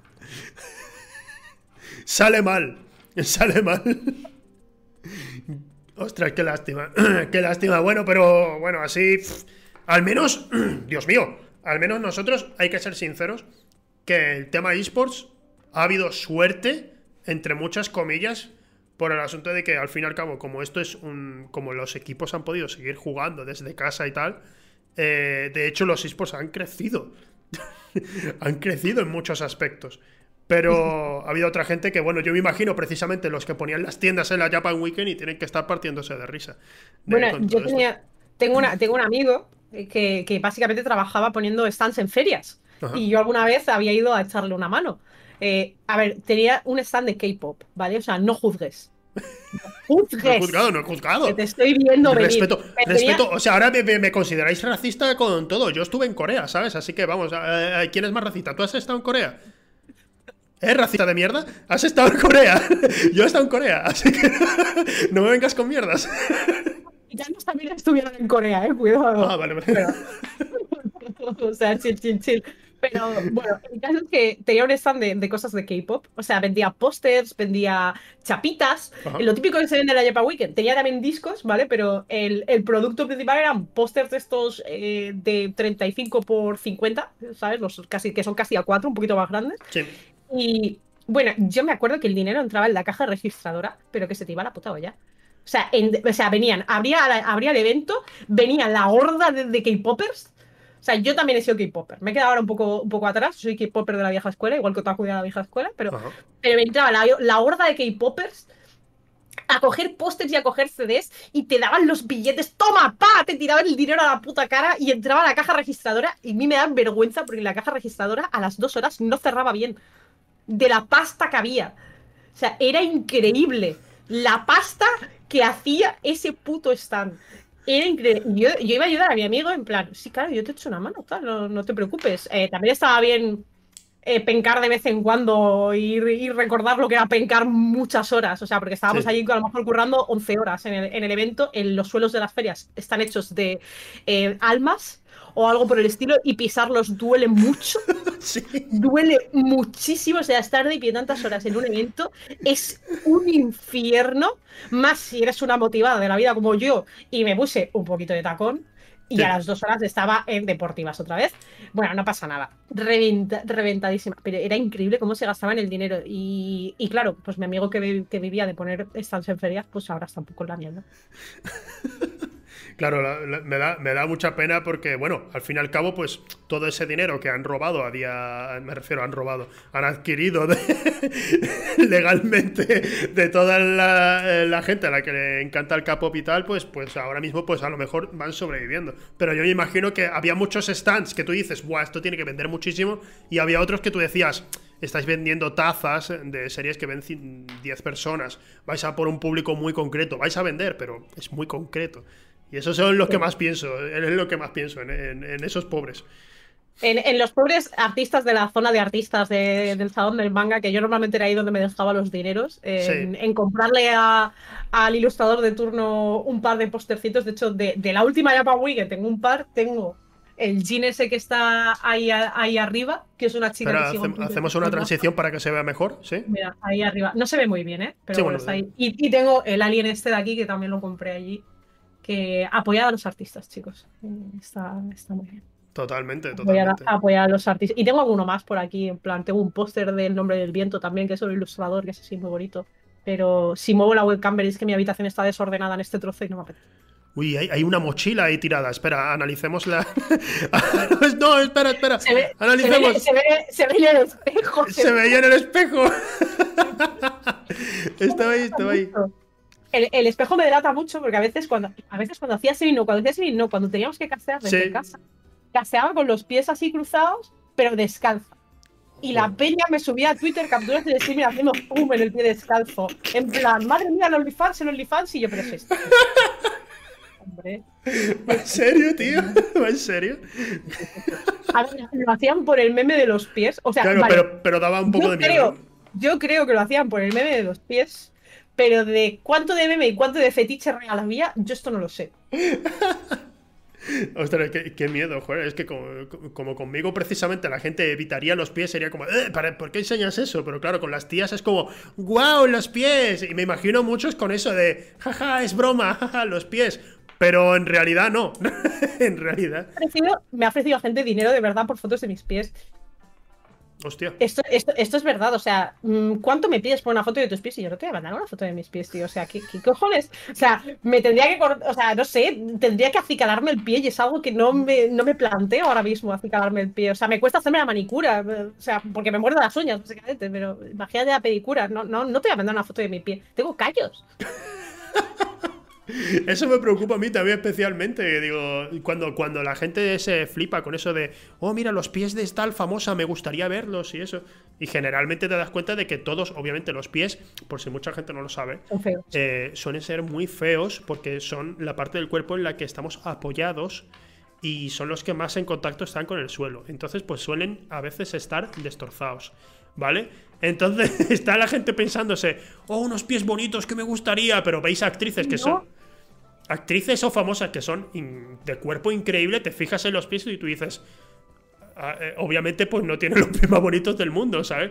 Pero la gente está como, no, no, incluso pies que, que- que estén mal por, por alguna deformación, quiero ver los pies.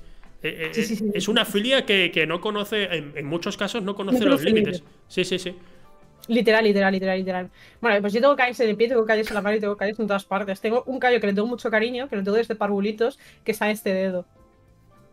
No te estoy haciendo un corte de mangas. pero Ya, ya, me ha parecido, me ha parecido un. un- Ay, no, está, en no este, está en este dedo y de repente decir, eh, vete a la mierda, Fekio, porque hace dos años me dijiste no sé qué y te odio, así que te dejo tirado en el streaming. Pla, No, y me no, ibas a tengo- dejar así. tengo- Lo tengo desde parvulitos, es de coger mal el lápiz. ¿En serio? lo- sí, sí, sí, sí, sí, lo tengo, lo tengo desde párvulos, es de coger mal el lápiz y como me he dedicado a dibujar eh, gran parte de mi vida, pues, Pero ¿cómo pues, pues nos ha ido.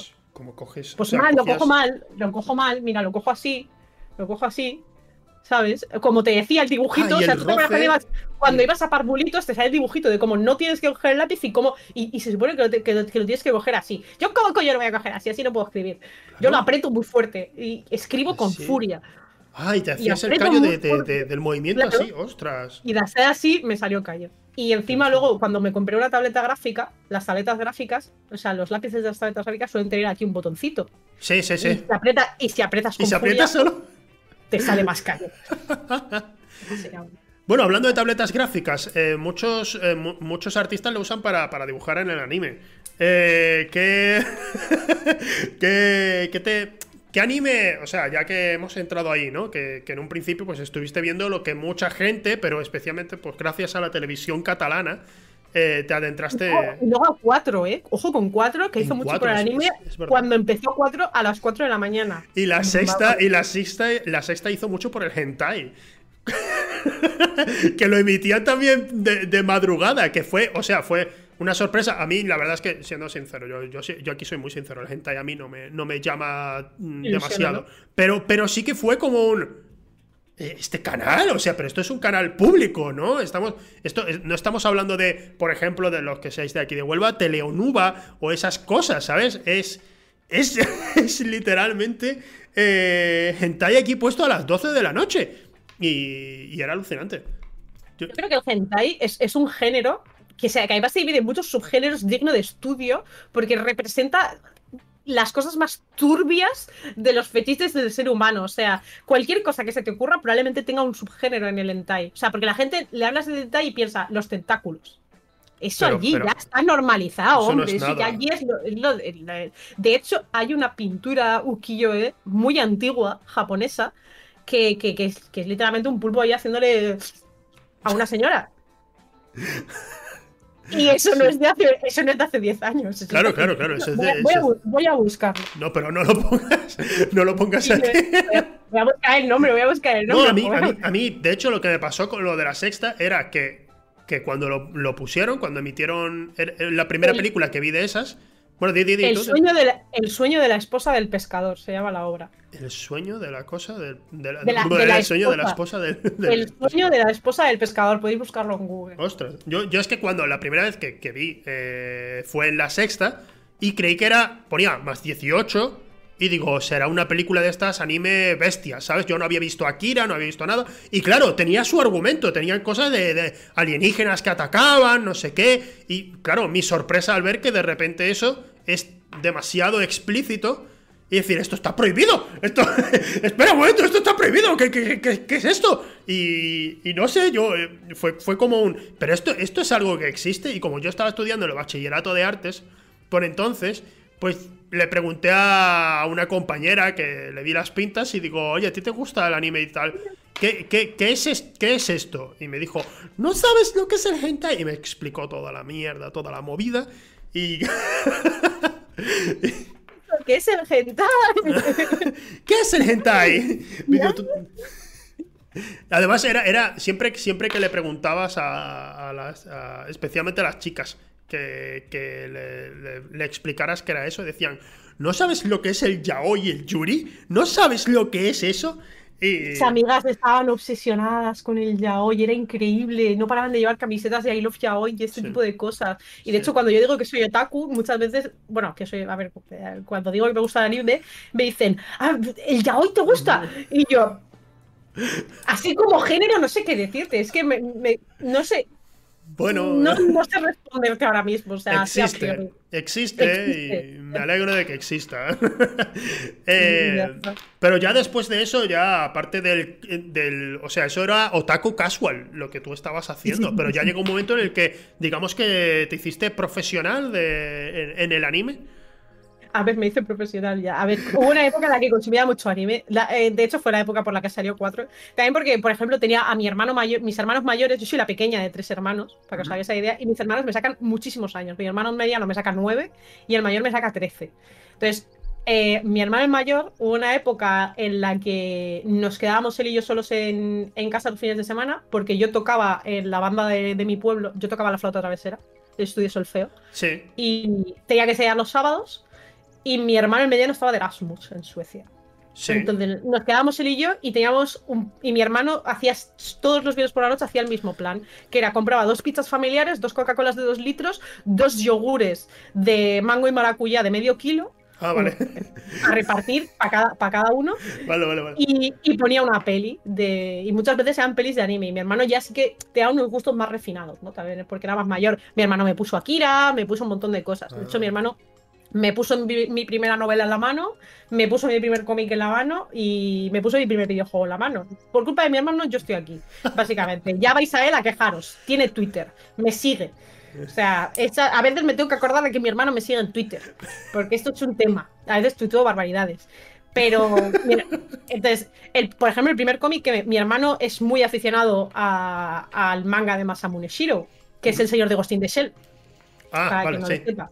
Sí. Vale, claro, o sea, eh, aquí tengo que especificar yo. Mi hermano era muy fan de Masamune Shiro. Masamune Shiro es un señor que está un poco pinzado de la cabeza. Entonces, mi hermano, lo primero que hizo cuando yo tenía 14 años, una edad que él consideró razonable, me, me dio Ghost in the Shell. Dice, toma, léetelo. No es una lectura eh, ligera para una niña de 14 años, básicamente. ¿eh? Eh, Claro. También ahí tuve mi primera escena subidita de tono, porque yo estaba leyendo tan tranquilamente y de repente eh, hay una escena que ahora de hecho está editada y eliminada en las nuevas ediciones que publican del primer tomo, en la que están Motoko, doña Motoko Kusanagi, conocida por todos, con otras dos señoras en un barco haciéndose de todo a full color. Además estaba la página y yo, ¿qué es esto que está sucediendo? Yo con 14 años era inocente. Claro, ahora ya tener 14 años a lo mejor ya pues, pues, pues has entrado en internet y has visto de todo. En aquel entonces pues no. Y yo, Claro. ¿pero qué está haciendo la gente? Y era una escena full, full pornográfica subida de tono y estaban básicamente intercambiando USBs. Dice, bueno, ya he terminado con el intercambio de información, me voy. Y yo, ¿qué? Ah, Pues sí. esta, esta- señora estaba enviando mails con presentación gráfica. Entonces esa escena la eliminaron de las siguientes ediciones cuando hicieron el anime. porque le dijeron a los, a los señores de Japón, le dijeron, mire, mire, esto está tampoco, tampoco fuera de lugar, así que me lo va a quitar, me va a escribir otras páginas y tal. Y yo tengo una edición de las antiguas y tengo todo el porno ahí. ¿Ves? Eso, eso es, pues eso es Eso se revaloriza. Pro. Eso es Otaku Eso Pro. Si tienes, si tienes esas cosas, es Otaku Pro. Eso O sea, se revaloriza. Sí, claro, claro, Y- claro. Y claro, luego pues ya empecé a ver, a ver y leer Ghost in the Shell, por ejemplo. Cowboy Bebop es mi anime favorito. Eh, compartimos. compartimos. Me considero muy fisna. Me considero una otaku muy sibarita. O sea, a mí la gente me dice Boku no Hiro y yo, Boku no hostias. No, no me gusta. O sea, estoy de los shonen de peleas, estoy de los animes de peleas estándar hasta aquí. Ya me he leído muchos. Me he visto muchos. Estoy hasta los cojones. Boku no Hero es. eh, no era My Hero Academy, My Hero Academy Sí, o algo de es eso, ¿no? es es Vale, es, My que, es- yo no, yo no estoy muy metido, pero me, me sonaba de algo. My, My, My Hero Academy, My Hero Academy. Está- ha- han dicho ya Made in Abyss dos veces en el chat. Ya me, ya me he leído Made in Abyss, lo llevo al día. Ya estoy esperando que saquen los otros capítulos. Eh, de hecho, cuando leí Made in Abyss me entraron muchas ganas de hacer un vídeo hablando de Made in Abyss porque tiene muchas capas para hablar de él, pero esto ya lo comentamos otro día en un, en un esto más otaku.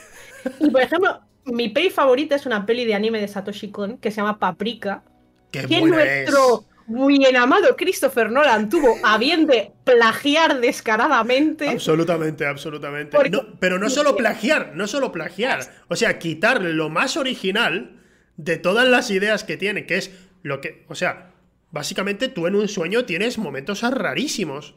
Y claro, en Origen de Nolan, que por cierto, vamos a ver, que, que me gusta Origen de Nolan, ¿vale? Me, la disfruto, me parece una película muy entretenida y que Sí, sí, sí. para, para el cine hollywoodiense es original.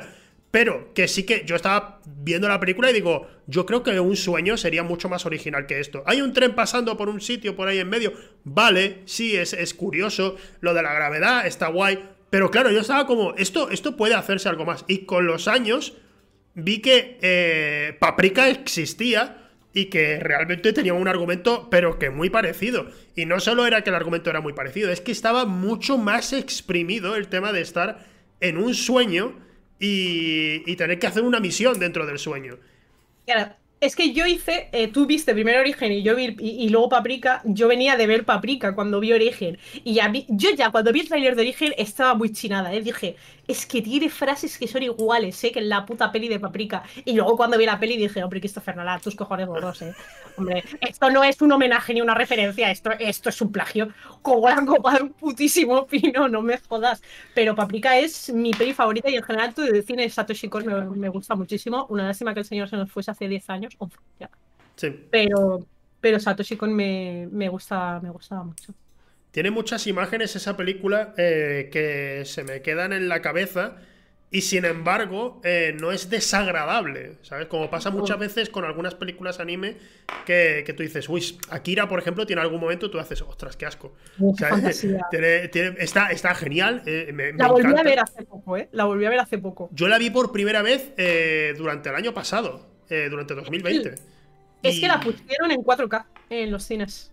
Sí, sí, sí, es verdad. Por, por eso ya dije, tío, voy a ver a Akira, que me lo han dicho. Perfect Blue, la acaban de mencionar en el, eh, en el chat. Ah, en Netflix ahora. Me, me gustó mucho, también la vi en Netflix, la pusieron en Netflix y digo, vamos, vamos a ver de qué va esto. Y me gustó mucho. No sé, en general, me pasa, a mí me pasa con el anime que el cine, el cine anime, me, me gustan las obras de ciertos directores, pero es en las series donde me cuesta más meterme. Es normal, ¿eh? También es porque hay mucha purria. Pero muchísima purria. O sea, quiero decir, el, anime se ha vuelto muy comercial. De hecho, eh, yo fui a Japón por primera vez hace. Bueno, a finales de 2019. Y creo que lo que menos me gustó fue la faceta otaku de Japón. Cosa que yo no me esperaba. Me gustó mucho los pueblos pequeños y cosas así. Pero Sí. Tokio me desagradó bastante. Porque es muy agobiante. Hay muchísima, muchísima gente. Y fui al barrio de los otakus y. y me dio mucha repulsa, ¿eh? Porque te lo juro. O sea, entraba, yo iba a- yo iba con toda mi otakuez a comprarme cosas. Y yo iba con mi novio, con toda nuestra puta otakuez, porque encima mi novio y yo somos muy parecidos a nivel de otaku, nos gustan las mismas cosas. Sí. Yo sí, iba con sí. toda mi putísima otakuez a comprarme cosas y llegamos y, lo- y había 50% figuras de señoras tocándose el coño, literalmente. eh, to- en todas las tiendas, figuras de señoras tocándose el coño y el otro 50% eran figuras de Dragon Ball, de One Piece y de Naruto. Y luego ya, de todo lo demás, Algunas cositas. Algunas... Alguna cosa, alguna cosa suelta. Y dije, es que esto, esto, esto, me, esto es una mierda. Bueno, y encima yo iba con la garganta quemada, porque soy una terrorista y me quemé la garganta de viaje. Eh, con, ¿sabes, lo que, ¿Sabes lo que es un takoyaki? No, ¿qué es? Vale, el takoyaki es una comida japonesa que está muy buena, que es una, una bola como de, de masa que dentro tiene un pulpito, ¿vale? Entonces se hace como, como en, una, en una parrilla especial. Y Ajá. se hace, a la, se hace a la plancha y te la comes. Eh, yo me comí un- yo me gusta mucho el takoyaki. De hecho, quería ir a Osaka solo a comer de eso. Y fui a Osaka solo a comer de eso. Y paré en el primer sitio que tenía buena pinta. Me comí un takoyaki. Me pensaba que estaba frío y estaba ardiendo. Me quemé toda la garganta. Estuve un mes sin poder comer. Casi. Evidentemente, si no, no hubiese comido me habría muerto. Ya, eso te iba a decir. Digo, a ver, algo comería, ¿sabes? Pero. Bueno, me hicieron una endoscopia y el médico estaba diciendo, ¿pero qué has hecho? Y yo, pues nada, comiendo. Sí, ¿pero qué has comido? Y yo, A Japón solo se va una vez en la vida, tenía que aprovecharlo. Luego me enteré de que ahí es un accidente muy común. Ostras. Y dije, ya, ya no me siento tan gilipollas, ¿ves? Vale, es vale, que- vale. Si la ley de Darwin fuera cierta, yo me habría muerto hace mucho tiempo. Verdad. Te agradezco que no lo No, sea. a ver, eh, la, la culpa es que por culpa, por culpa de que el ser humano progresa y evoluciona, eh, la, ley de la ley de Darwin ya no es tan válida porque estamos salvando a mucha gente que no merece ser salvada. No estoy hablando de ti específicamente, pero, pero en general, claro, hay mucha gente que tú dices, no, no, no deberían salvar a esta persona, pero está siendo salvada. Y claro, pues así, así hay tantos usuarios en Twitter con, con nombre de usuario y seguido de 60 números, ¿sabes? Son, son esas personas. Una cosa totalmente, totalmente random en Twitter, o sea, ver, increíble. Bueno, na- nada, ayer puse un tweet de estos de memes de, que- de necesito novia urgente por San Valentín, que dices, Sí. a ver, te das cuenta de que es meme porque he escrito novia con B. O sea, Claro. ya me vino un usuario diciendo, a lo mejor quieres novia con V. Y yo le dije, madre mía, las capas de ironía que no sé. mm, mm, ¿Qué te Ya, digo? ya. No sé- Claro, claro, claro. Y me, re- y me respondió un usuario. Yo tengo fi- filtros en Twitter. Por, por salud mental tengo filtros en Twitter. Porque. Por, por cosas de la vida. Por cosas de la vida. Tengo filtros en Twitter. Entonces yo solo veo las notificaciones de la gente que me sigue. Ajá. Y yo no había visto esta notificación hasta que otro usuario le, había, le, le respondió esta mañana. En plan, eh, háztelo mirar. Y me respondió un usuario muy indignado. eh, bueno, usuaria realmente. Ella se definía como usuaria en su vídeo de Twitter. eh, muy indignada porque eh, estaba yo obsesionada por encontrar pareja cuando estando sola se está muy bien. Y yo le dije, es un meme. Háztelo mirar, tómate una puta tila. Y bueno, me escribió por MD una ranteada. Me ha escrito esta mañana por MD una ranteada. Yo estaba tomando el café, tal que así. Leyendo toda la basura ahí de, enfado. Pe- hombre, si tienes algún problema conmigo, si tienes algún problema conmigo, me lo dices por MD, amablemente. ¿Eh? No me pones un puto tweet. ¿Eh? ¿Eh? ¿Eh? ¿Eh? ¿Eh? ¿Eh? ¿Eh? Y yo, ¿pero qué problema voy a tener contigo si no te conozco? Y, y encima luego me respondes vacilándome, ¿eh? Vacilándome, vacilándome. Y yo, digo, mira, a lo mejor me estoy perdiendo yo capas de ironía aquí, pero, te voy a, pero lo voy a dejar en que no me rayes. Y, y- Pero- y ya está, pasa un buen día. Y, y dice, "Hmm, vale, ok, y me, y me ha bloqueado. bueno, no sé, cada vez yo, te encuentras de todo. ¿eh? Yo puedo, te lo juro, o sea, es, es increíble. Twitter es, Twitter es- te lo tienes que tomar con humor, porque si no te lo tomas con humor te sale una úlcera. No, yo me habría ido de Twitter si no me lo tomara con humor, me, lo habría, me habría ido hace mucho. También está el Si asunto, hubiera el, as- terminado mi trabajo, me habría ido hace tiempo, ¿eh? el asunto de que desde hace unos meses me di cuenta y digo, puedo silenciar. Hay gente, hay gente que es amiga mía, pero me doy cuenta de que está diciendo absoluta- absolutas boludeces, claro. Así que voy a, voy a silenciar. Y de Yo vez en silencio. cuando entro, entro en su perfil, ah, qué guay esto, tal, no sé qué. Y luego silencio. ¿Sabes? y ya está. Yo soy muy de silenciar porque creo que dar un blog. Hay muchos usuarios que se toman el blog como un trofeo. Sí, Entonces, sí, sí, es como una Yo no, satisfacción quiero, para ellos. yo no quiero dar este gusto. Eh, tengo amigas con las que discrepo en este, en este asunto. Ellas bloquean mucho para, para estar tranquilas, que, que también les hace falta. Vale. Y, y yo, por ejemplo, creo que no tengo tanto la necesidad de bloquear y silencio. Silencio a muchísima gente. Tengo toneladas de cuentas silenciadas. A lo mejor tengo cientos de cuentas silenciadas, ¿eh? O sea, de gente que sigo, de gente que no sigo, yo como vea que tienes, que, que hay un ápice de subnormalidad en tu comentario, silenciado. Y luego, por ejemplo, al cabo de un tiempo, me sale un comentario de una persona que le responde a un, que responde a un tweet que yo no puedo ver, me esfuerzo en verlo y digo, Ah, claro, si es que yo esta cuenta la tenía silenciada y está aquí diciendo sopla polleces. Bien silenciada está. Me pasa a veces también que digo, uy, eh, esta persona está silenciada, no sé. A mí lo que me pasa poco es porque yo, mm, cuando me sale que he bloqueado a alguien, porque yo tengo a dos personas bloqueadas. Dos únicas personas. yo creo que tampoco, yo creo que tengo una o dos también, ¿eh? De hecho, eh, eh, uno de ellos lo he bloqueado hace muy poquito. Y, el otro lo tengo desde hace un año así. Y otro ha sido porque digo, no quiero. Y además, son personas que ni siquiera me conocerán, ¿sabes? Pero digo, por si acaso, no quiero que vean nada mío. Así que bloqueado. ¿sabes? No quiero, no quiero que vean ni un comentario mío. Se acabó. Y los tengo ahí bloqueados y me, y me quedo tranquilo. Pero yo comprendo especialmente cuando tienes más seguidores. También pasa eso. Y que eh, cuando eres eh, una chica que hace streamings, por ejemplo, generalmente eh, bloqueas más. Bloqueas, pero, pero, por seguridad, ¿sabes? Yo estoy muy tranquilita. A mí me dejan mucho en paz. Sí. Yo creo, o sea, yo no sé por qué, pero, pero a mí me dejan bastante en paz. Yo tengo amigas que a las que no dejan en paz y yo no sé cómo pueden vivir sin, sin bloquear en masa, ¿eh? sinceramente. O sea, yo creo, o sea, puedo contar con los dedos de una mano las, las fotopollas que me han llegado, lo cual es curioso. O sea, creo que estoy contenta con que solo me hayan llegado esas pocas fotopollas en, en mi vida. Eh, no solicitadas, por supuesto, si son solicitadas, pues, pues, pues ya eso queda entre la persona solicitada ello. Pero, pero tengo amigas que, que, tienen que lidiar ahí con un con un buen capazo de pollas no solicitadas. sí, hay, hay, hay muchísimo no sé, es que cuando, especialmente cuando empiezas a tener más seguidores y más seguidores y tal, y más gente sabe de ti y estás encima en el mundo gamer eh, TM, eh, cuando estás ahí metido, eh, es que ya llega un momento, yo qué sé, yo, he visto, yo he visto, por ejemplo, cuando Antonio, ¿sabes? De Antonio, de Giants, cuando, escribe cualquier cosa, o sea, le sueltan salvajadas y digo, pues si este chaval, o sea, ¿de qué mierda? Pero, pero, y, yo ya lo pensaba cuando le conocí, ya, yo entré en Giants y le conocí y, digo, me cae bien el chico este, le seguí en Twitter y veía la respuesta y digo, uy, la gente que salvaje es con, este chaval que solo juega al LOL. Y, y, de repente con el tiempo, cuando empezó a salir con Zelling, eso, eso ya fue como, no, no, no, no, no puede ser, no, ¿qué está pasando? ¿Qué está pasando? No, yo no lo entendía, yo no había tenido nunca esa conexión con los esports, ¿sabes? con, con que la gente se metiera tanto o quisiera meterse tanto en la vida de la gente. Y digo, Antonio, tío, no sé, yo creo que escribe y, yo, yo, si fuera él, pagaría a alguien para que leyera los comentarios. Y, y, dijera, mira, te paso el filtro de lo que, ¿sabes?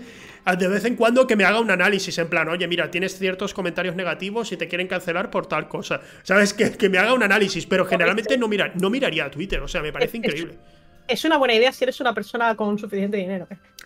No va a ser mi caso nunca, creo, pero me lo apunto para, me lo apunto para el futuro.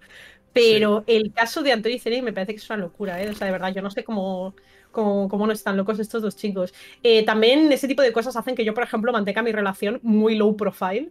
Claro. En plan, yo. Mi relación que sea privada. Y como alguien ose insinuar públicamente cualquier cosa, me lo voy a comer con patatas. Pero sí, tío, sí, recuerdo, recuerdo cuando. ¡Mato! Como alguien enseñó algo de mi relación en público. Recuerdo cuando. Cuando, cuando, cuando hablamos hace dos años, que cuando nos conocimos más o menos ahora. Bueno, no, a lo mejor un año y medio, un año por ahí, no sé, no sé. Bueno, el asunto cuando, cuando hablamos por primera vez y estábamos charlando, y estabas tú diciendo.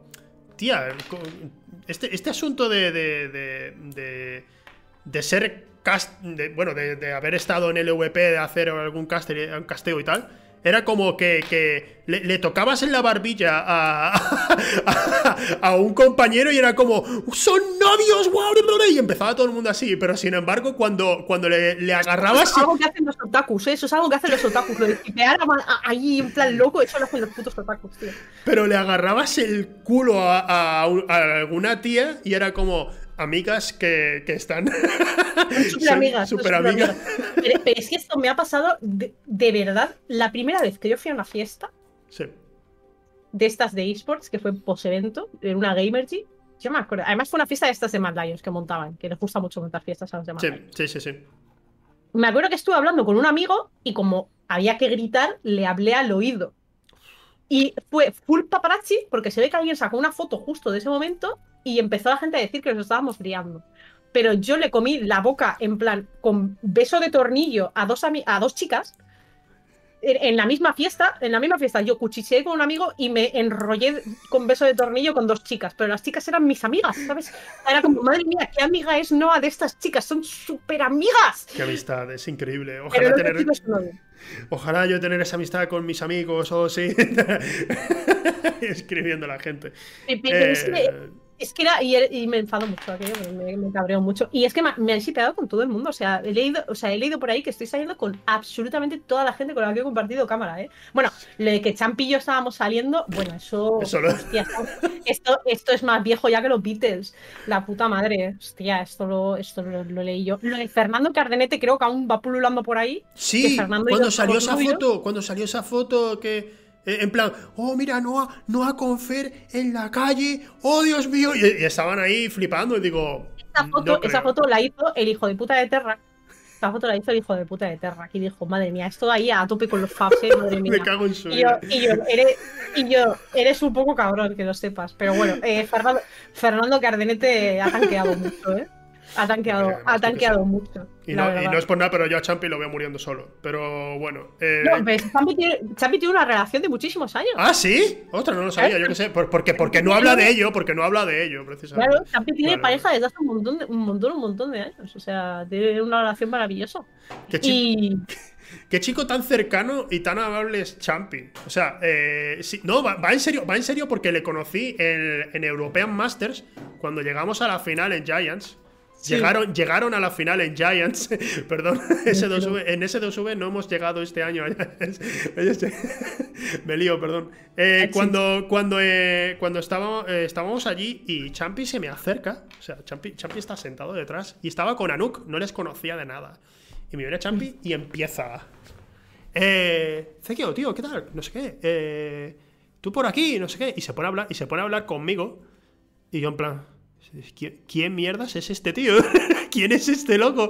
Se me acerca un loco aquí y se me pone aquí a hablar. ¿Quién es? Y le pregunto a Chapa, Chapa, la gente, uy, ese 2V está aquí, el canal. Eh, bueno, pero ese, generalmente el community manager de ese 2V no, no manda una mierda. Así que... o sea, no de ese 2V, me refiero, el community manager de todos los equipos de esports puede escribir lo que sea, puede escribir lo que sea aquí que después no, no pueden hacer nada. O sea, eh, ¿qué, ¿qué? Ni en mi casa, voy a mandar aquí. lo siento, tío, lo siento de verdad. Que. chapar entonces, de verdad, sí, está súper bien. No, no, no, chapamos todavía, tranquila. Eh, ah, vale, vale, vale. Con, con el. Que, que, bueno, que entonces conocías a Champi. Y digo, este tío, este tío es un loco. ¿Quién, ¿Quién es este hombre? Y busqué. Y era eh, no sé qué en Sportmaníacos. Y yo, ah, Sportmaníacos, el Juste, está este chico por ahí. Pero me vino hablando como si fuéramos amigos de, desde hacía tiempo. ¿Eh? ¿Qué tal? ¿Cómo estás? Tal. Y yo, qué, chico tan amable. Y, le grabé, le grabé rapándose, que fue cuando se empezó, que estuvo rapándose. Sí, sí, yo tengo el, yo tengo el archivo en 4K de, de Champi eh, rapándose. Madre mía, ¿eh? Qué escena. Dios, de peli de miedo. Eso sí que es de peli de miedo. Mis primeras interacciones con Champi no fueron tan amables. Porque yo era la época en que estaba trabajando en Valencia y Champi me dijo al cabo del tiempo, bueno, al cabo del tiempo, no mucho tiempo, eh, que, se pensaba que yo tenía 40 años y que, que era la mujer de Bondalf. Y yo. ¿Qué haces? ¿Qué haces? ¿Por qué estás, ¿por estás luchando para que te arranque la traje ahora mismo? O sea, estás haciendo méritos, o sea, se está rifando una mutilación y tienes tú todas las putas papeletas. Yo, yo, no, quería hacerlo, pero es que te voy a, es que te voy a pegar. Te voy a pegar un chicle en el pelo. Te voy a pegar un chicle en el pelo. Ostras, tío. Eh... Y, y, lo quise ahogar. Lo quise ahogar, lo quise ahogar. Lo quise ahogar. No, bueno, ya, pues, pues no sé. Pues, Me dice, te bien y casteando con Bondar y dije, será su mujer. Y yo, hombre, pues, ah, pues, bueno, vale. ah, claro, claro, claro, claro. La lógica de Twitter, ¿no, my friend? Pero bueno, era jovencito, Champi, era jovencito. Creo que tenía 19 años, así que. Qué chaval, qué chaval. Yo, yo esa etapa de, de Champi no la conozco. Le conocí desde entonces y dije, uy, este chico se, se rapa por, por, por, por, unas partidas de, en los esports. ¿Qué, ¿Qué sacrificado debe ser? Y, es lo que, lo que mi primera impresión de él fue esa. Eh, bueno, y eh, anime. Eh, has dicho antes, aparte de, aparte de Paprika, por ejemplo, lo, que, lo que yo sí he llegado a tener quizás más cercano en mi vida en cuanto al cine anime ha sido, por, supuesto, y creo que la mayoría, el estudio Ghibli, ¿no? todo lo que haya hecho Miyazaki y demás. y creo que, o sea, a pesar de que Akira eh, lo había petado muy fuerte y estaba ya el anime demostrando que se podía hacer mucho más. Eh, no fue hasta la princesa Mononoke, diría La princesa Mononoke. Bueno, hasta el viaje de Chihiro, quizás, ¿eh? Yo, no, yo creo que hasta. fue Totoro. Fue, fue cuando dijeron, eh, podemos vender peluches de esto. Ahí fue cuando. cuando cuando Hollywood dijo, eh, eh, eh, un momento, ¿qué es eso? Y ya Occidente empezó a flipar un poco. Pero creo que fue Chihiro cuando empezó a hablarse entre los que los cinéfilos, digamos, fue cuando empezó a hablarse ahí, fue cuando empezaron, eh, cuidado, cuidado esta gente, mira lo que están haciendo. Están haciendo dibujitos, pero son serios. son serios y son entretenidos y, además eh, hacen las cosas distintas. Porque una cosa que tiene eh, la princesa Mononoke, en particular, es que los... No, hay un malo claro en toda la película. Todos son malos, ¿sabes? diría, diría, el protagonista, tú dices, bueno, son, tiene motivaciones buenas, pero el resto, o sea, no hay nadie que tú digas, eh, este tío es malo malo o es mala mala o no, eh, en general en la guerra todos son malos. Y... ¿Tú podrías decir que en el viaje de Chihiro también hay un malo malo? No, no, en el viaje de Chihiro no. Te eh, piensas que es la, la, señora, la, la bruja esta, puedes pensar, ¿no? Pero después, sin embargo, no... Pero no es mala, o sea, claro, claro, pues, claro. que está regentando un negocio, ¿sabes? Y tiene pues ahí sus rollos. La gente dice que el sin, cara, ¿no? Es el malo, pero, el sin cara, pues tampoco, pues es un señor con sus movidas. Pero no hay un villano en plan ahí, en plan ahí tocho, tocho, tocho. De hecho, bueno, es que Totoro no la he revisionado tantas veces y la última vez que la vi fue hace, fue hace mucho. Pero, pero es verdad. Bueno, y en en el castillo ambulante tampoco hay un malo muy bien definido, porque un villano, ¿no? Muy bien definido. Hay una Puedes decir que la, señora esta que hace magia mm, es mala, pero, tampoco es que sea exactamente una, una, villana, ¿no? O sea, es como cada personaje luchando contra sus movidas internas. recuerdo, que, eh, recuerdo que había dos personas mandando en Estudio Ghibli. Eh, uno era Miyazaki, el otro no me acuerdo el nombre, falló, falló por mi parte porque lo miré antes y ahora se me ha olvidado. Y, recuerdo que uno de ellos estaba muy obsesionado con, con la guerra, pero no con vamos a hacer películas de guerra, sino el vamos a, vamos a hacer películas en la que se está creando un ambiente de guerra, ¿sabes? Y en todas, en todas, en la inmensa mayoría hay una guerra, hay una guerra ahí sucediendo. Sea lejos, esté cerca, estemos dentro de esa guerra, siempre hay una guerra, ¿sabes? Es que creo que Miyazaki, ahora no lo tengo claro, porque tengo la biografía un poco difusa, pero creo que vivió muy de cerca la Segunda Guerra Mundial, o nació poco después del conflicto de la Segunda Guerra Mundial, entonces le pilló, le pilló muy, muy, muy de cerca. Entonces estaba como muy, eh, no quiero utilizar la palabra traumatizado, pero influenciado, vamos a utilizar influenciado, por la Segunda Guerra Mundial. De hecho, el último film de Miyazaki antes de retirarse fue El viento se levanta, que yo me fui al cine a verla sin saber de lo que cojones iba, yo fui, peli de Miyazaki, ahí está mi putísimo dinero, ¡pum! Me voy al cine a verla. Y yo estaba con una amiga y decía, vea, ¿esto de qué va? Y mi amiga decía, no, no lo tengo claro. claro, el, viento se levanta, para la gente que no sepa, es, es la historia de la vida del, ingeniero que diseñó el avión de los kamikazes en la Segunda Guerra Mundial. Sí. Y, yo no sabía que iba a haber eso. Claro, pero Miyazaki Miyazaki pues, pues estaba un poco, un poco obsesionado un poco con la Segunda Guerra Mundial y acabó haciendo esta pela, esta película. Y bueno, ya si seguimos un poco con la temática de la guerra, de la Segunda Guerra Mundial, la tumba de las luciérnagas. Bueno, ya me cago en mi vida. La película más triste de mi vida, ¿eh? la, que, la más triste, que, la, la que peor cuerpo me ha dejado sin ninguna duda. Eh, la vi con 14 años, también en mi época de early otaku, vamos a utilizar la palabra early otaku, que yo venía de ver cosas pues así sandungueras, por la princesa Mononoke, el viaje de Chihiro, uh, todo súper cookie, ahí Estudio Ghibli, uh, esta peli de Estudio Ghibli, la tumba de las luciérnagas, suena regulín, pero hay luciérnagas, será bonito. Empieza la peli y la peli literalmente empieza, me morí el día no sé qué del año no sé cuánto, sí yo, hostia. No la he vuelto a ver desde entonces, ¿eh? O sea, te juro que no he vuelto a ver la puta tumba de las luciérnagas desde entonces porque digo, es que yo qué sé, macho. Ya para llorar. Bueno, es que no sé. Esa y, y hasta. ¿Cómo se llama? La peli de, de Hachiko. Hasta la wea de Hachiko. Eh, Ah, bueno, la tumba eso. de las luciérnagas y la peli de Hachiko. Esas pelis no se vuelven. No, pero esa, esa no la he visto porque yo siempre que veo un perro que. ah, eh, la película trata o aparece un perro en ella. Yo no veo la película porque el perro se muere. No, no, no. Bueno, Generalmente- no spoiler. No quiero la, de Hachiko, spoiler. la de Hachiko sé, o sea, sé la Lo que pasa es que yo ya conocía la historia. Y dije, buah, tío, no puedo, no puedo con esto porque no, me voy a, voy a estar llorando, tío. No, no, Bueno, no. bueno, de hecho, de hecho, cuando fui a Japón, eh, estuve en la estatua de Hachiko, en el barrio de Shibuya, y dije, madre mía, vámonos, me- vamos. Dije, me voy, porque me estoy poniendo triste. Yo, yo tengo respeto Y- profundo por todos esos perritos que han demostrado eh, una.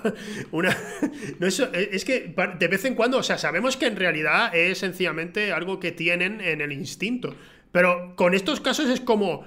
¿Hay, algo en ese perro que sea especial, tío? Porque generalmente no es el caso, no están todos los perros. O sea, yo- nosotros estuvimos en Escocia, estuvimos en Edimburgo y había una, había una estatua allí para Bobby, eh, Graveyards Bobby se llamaba algo así. Y, e- y es un perrito, un perrito súper mono, pequeñito, que siempre iba a visitar la tumba de su dueño.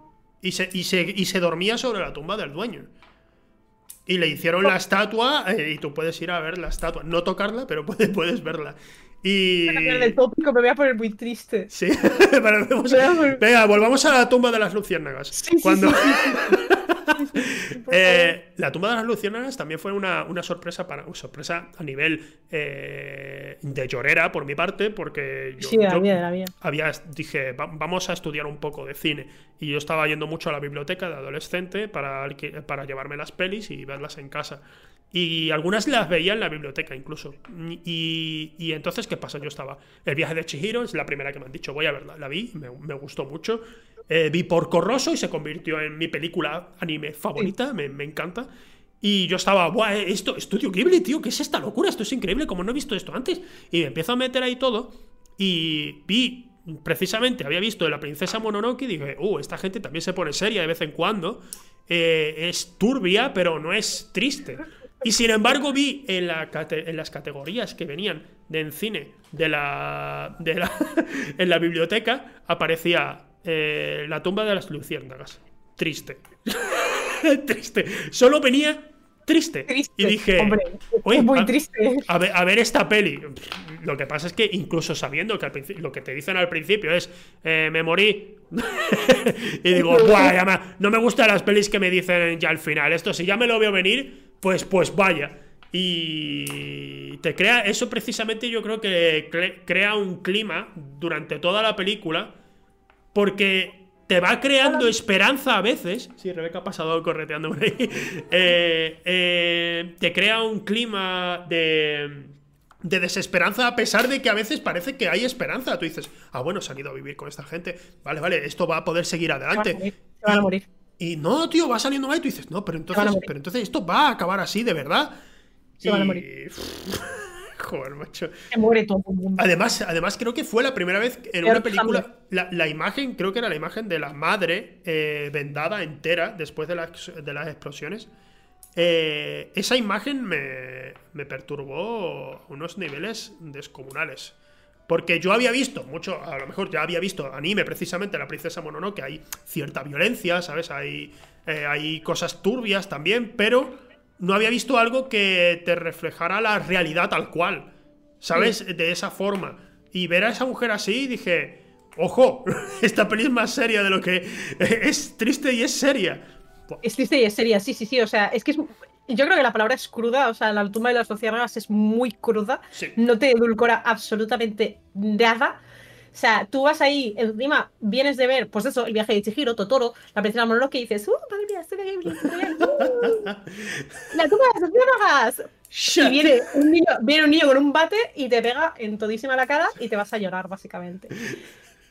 Es un poco eso, pero, pero sí, eh, yo he consumido mucho cine de, de Ghibli y al final me, me faltan pelis por ver igualmente. Sí, claro, de todas pero maneras. tienen una Pero, carrera, ¿no? pero es que además, artísticamente, yo que soy de Bellas Artes y no soy capaz de renunciar de todo a mi, a mi yo artística de por dentro, eh, las pelis de Miyazaki en concreto tienen una carga artística increíble. De hecho, mm, me acuerdo que cuando estaba empezando la carrera vi un documental que me pareció flipante de cómo Miyazaki hacía los fondos de sus películas y estaban hechos a acuarela. O sea, tenía eh, Sí. la pared forrada con fotogramas que eran los fondos de sus películas que estaban pintados a mano. Yo me imagino que esto a últimas cambió, evidentemente, Claro, porque sí, no es la forma más eficiente de producir películas. Además, yo en aquel momento estaba estudiando principios de la animación y me dolió mucho, porque estudiar principios de la animación eh, me ha hecho que me duela el corazón si veo Blancanieves. Porque yo sé que cada segundo de Blancanieves son 25 putos dibujos hechos a mano, pintados a mano. Eso- Y yo, yo, yo he tenido que hacer eso, ¿eh? Yo he tenido que hacer eso. Yo, que yo he usaban, eso que la rotoscopia, que usaban la rotoscopia y eso facilitaba, pero sin embargo sigue siendo 25 fotogramas por segundo. Es que, No, no, es- es que eso era, era, era matarse, ¿eh? Era matarse. Y claro, en Japón empezaron con el anime y dijeron, oye, ¿y si en vez de 25 hacemos entre 12 y 13? Y la gente que está, eh, que no importa, está totalmente quieta, pues eh, podemos, podemos crear muchísimo más. Y, y claro, así, así tuvo según. De hecho, es una de las cosas que cuando veo anime, porque yo normalmente no, esto tengo que especificarlo, porque yo no veo mucho anime, yo leo mucho manga, porque Ah. me suelo preferir consumir la obra original y la obra original suele ser el manga. Hay casos como Cowboy Bebop, Samurai Champloo, etc, etc, etc, que la obra original es el anime, Evangelio también, entonces es preferible ver el anime porque está pensado para ser una serie. Claro. Pero en casos... eh, hay otros casos en los que es recomendable ver el anime, como por ejemplo Haikyuu y Shingeki no Kyojin, por otros Es- motivos. es- ese es ataque a los titan. Ataque Sí, sí, ata- ataque a los titanes vale, vale, y. Haikyuu que es el de los niños que juegan a, a- perdón, a, joder, a voleibol. Ah, voleibol. Que me la No- terminé hace no, poco. no lo conozco. Sí, sí. Vale, pues es un anime de niños que juegan al voleibol, básicamente. Entonces, ¿por qué es preferible ver el anime? Porque están muy mal dibujados en el cómic. De hecho, yo me dejé ataque a los titanes a la, a la mitad porque no soportaba leer el cómic. O sea, era aberrante. Las billetes estaban distribuidas aberrantemente. Los personajes muchas veces no los distinguías. O sea, yo me acuerdo de un primer plano de mi casa, turbodramático, y un bocadillo aquí en todo el medio. Y yo, ¿qué es esto? Digo, ¿qué está todo mal? Pero, pero claro, el plot era tan bueno que se lo seguían publicando. Claro, claro, claro. En- Entonces era un poco. Luego tienes casos como, por ejemplo, One Punch Man, que es muy. Es muy digno de, de alabanza. Qué, buena, qué buena esa serie. Me gustó la primera temporada. No sé, ¿ha salido ya una segunda o estoy yo Creo confundido? que sí, creo que sí, pero gustó leo- mucho la primera. leo. Ah, el, vale, caso, vale, el vale. caso- el caso de One Punch Man es que el, el cómic original es un webcómic que está dibujado con Paint horriblemente mal. Claro, evidentemente, pues, pues le- es que dibujas con el puto ratón y el pavo dibuja terrible. Entonces, era tan bueno y tenía tantos seguidores que un dibujante que a mí me gusta mucho eh, fue y le dijo: Mira, déjame dibujar esto. Yo te prometo que lo dibujo tal cual con tu historia, ¿eh? O sea, hasta casi las mismas viñetas con la, con la misma, con, la, con el mismo plano, todo, todo, todo, pero déjame Sí. dibujarlo a mí. Y el pavo Claro, le dijo, vale, pero yo sigo publicando. Perfecto. Entonces le publicaron en una revista ya seria y monetizable, más monetizable, eh, el One Punch Man. Claro. Eh, de hecho, creo que la obra original se llamaba Punch Man sí. No y sé. el dibujante se llama One. Entonces, eh. la obra que se publicó luego era One Punch Man Ostras. para hacer, hacer referencia al pavo. Creo que era así, ¿eh? A lo mejor me estoy tirando Sí, sí, un a lo triple. mejor te, te- te lo has Vale. inventado quizás. Puedes hacerlo, era- porque yo no te voy a negar nada. Pues era muy guay. El anime de One Punch Man también está muy bien verlo porque está muy bien animado, pero el cómic es muy chulo de leer porque, el porque Yusuke Murata es un gran, gran, gran dibujante. Y pasa lo mismo con otras series que, que aprecias mucho el dibujo. Eh, por ejemplo, si os gusta el anime, podéis ver las películas de Berserk, que es mi obra favorita de toda la historia, porque soy una chica muy intensita. Entonces, Berserk Sí. tiene todo lo que las chicas intensitas necesitamos. Una historia de amor, eh, monstruos descuartizados y un pavo de dos metros con una espada demasiado grande para él. Y mucho- o sea, muchos, muchos, muchos, muchos, muchos, muchos, muchos monstruos. Entonces, Berserk, que es una obra poco accesible, bueno, poco accesible, un poco desagradecida, porque el autor no dibuja. Es un George R. Martin del manga. Además, es un Alan, Alan Moore, ¿no? Es como Alan Moore, que él es el que escribe y ya está.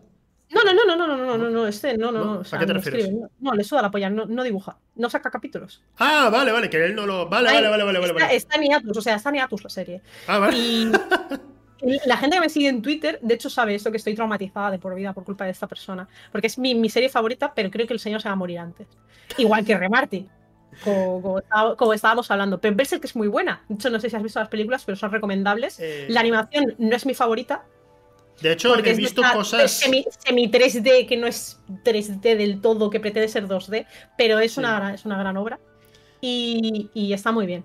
Yo lo que y- conozco de Berserk, eh, sé las referencias, las referencias que tiene Dark Souls, porque Dark Souls co- co- cogió muchísimo de Berserk.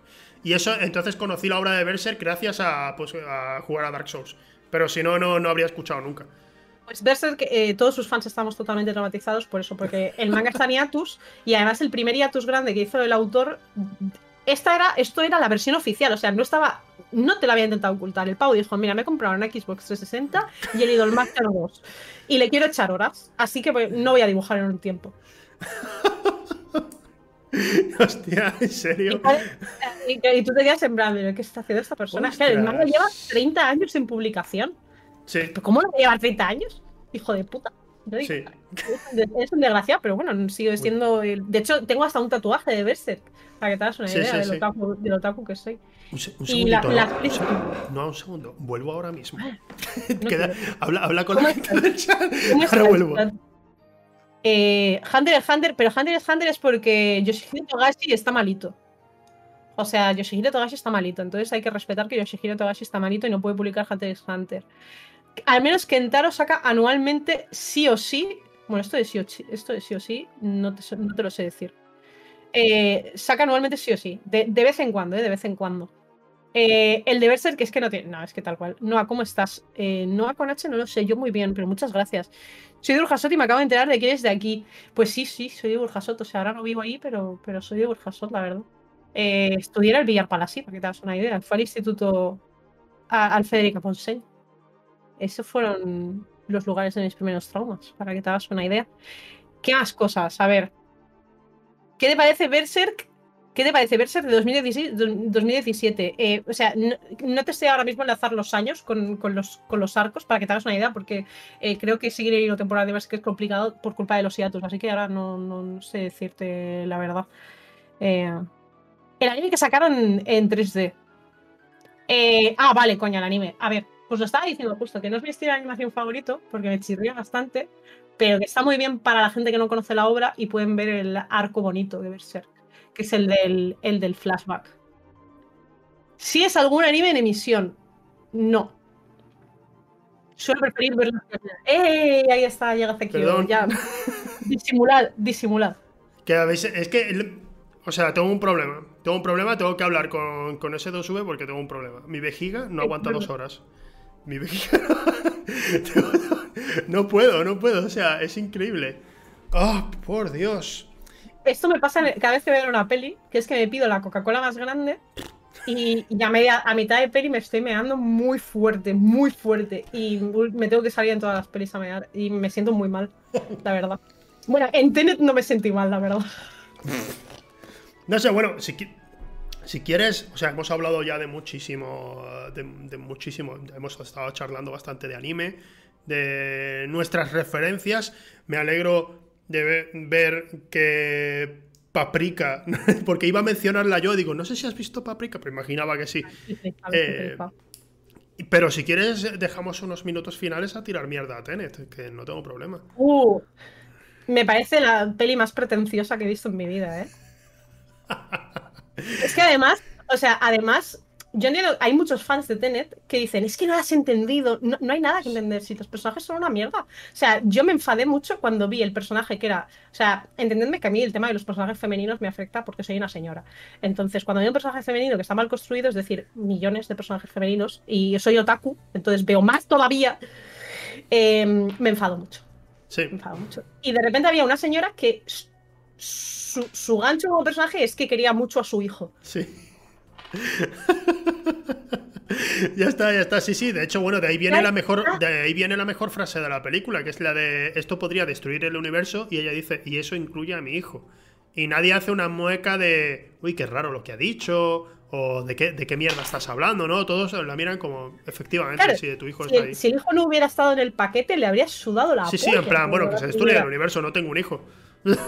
pero es que te lo juro que yo dije, ¿qué es esta puta mierda? Tienes al protagonista que es chungo porque es chungo, o sea, ya está, Sí. o sea, no sabes nada más, simplemente es la polla, pega y hace un se rebobina y estas cosas. Además, a mí me gustó mucho el, el vídeo del eulogio porque me sentí muy identificada, eh, sobre todo con la parte que decía, es increíble cómo TNT te ha vendido que algo tan cutre como es Peña rebobinada puede molar solo poniéndole una banda sonora guay encima. Fin.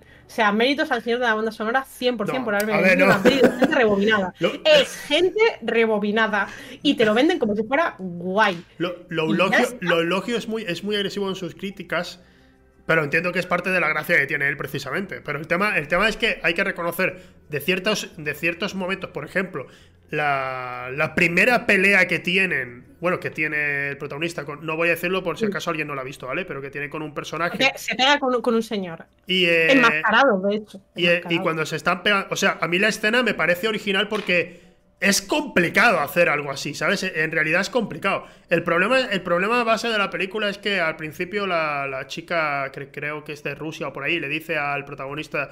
No trates de entenderlo, solo vívelo, pero luego la película se esfuerza muchísimo en intentar que lo entiendas. De hecho, Li- literal, literal, de hecho, lo intenta tanto que una vez ya lo has entendido, que es en esa escena, ya has entendido, ah, vale, ok, hay cosas que van hacia atrás. La película va a seguir diciéndote, no, no, pero espera, un momentito, un momentito, es que, es que, espera, espera, no lo has entendido, vale, vale, vale, eh, ¿conoces la paradoja del abuelo? Mira, tal, tal, tal, tal, tal, y te, y te lo intenta explicar y explicar y explicar. Y ha pasado, y ha pasado que precisamente eh, esta ha sido la primera vez en la que buena parte del público ha dicho, ya, sí, ya, ya lo sé. Puedes parar. ¿Sabes? Puedes parar. Me gusta, me gusta la peli porque a la gente le ha gustado. De todas formas le ha gustado.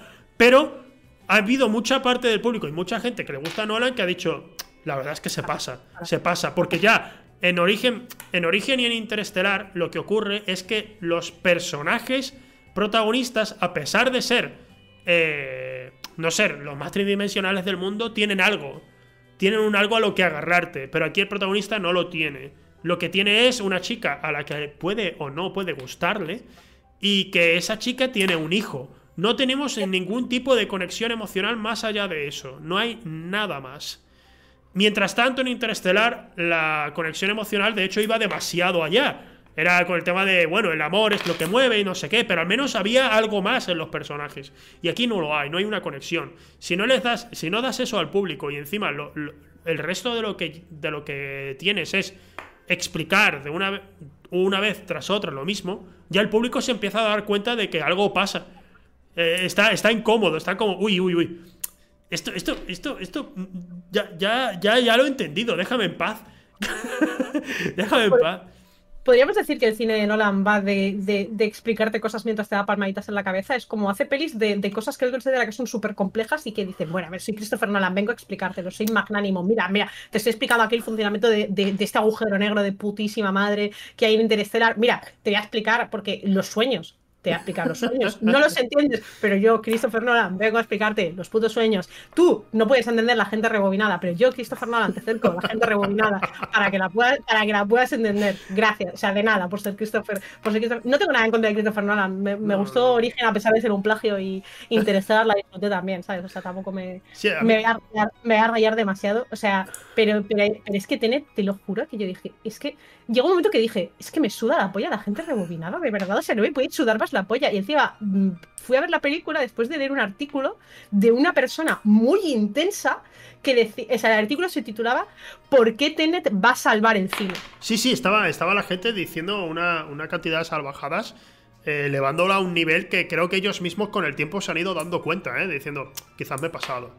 Porque la yo peli dije- con revisionados te vas, vas arqueando cada vez más la ceja.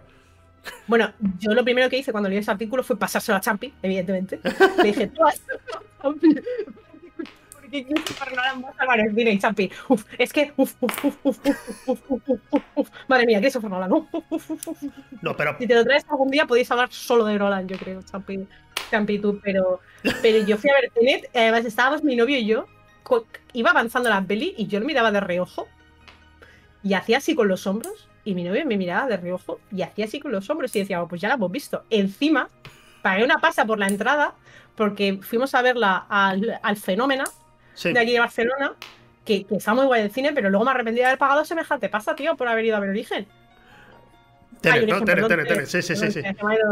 Además, o sea, algo que dije, ¿te han explicado en algún momento qué coño es Tenet? O sea, yo soy capaz de entender qué es Tenet y la importancia de la palabra Tenet, ¿vale? O sea, pero se llama Tenet, o sea, ya está, dice Eh, Tenet, es, es, es sí, palabra. esto es no, Tenet. no se vuelve, no se vuelve a mencionar la puta palabra en toda la película. Sí.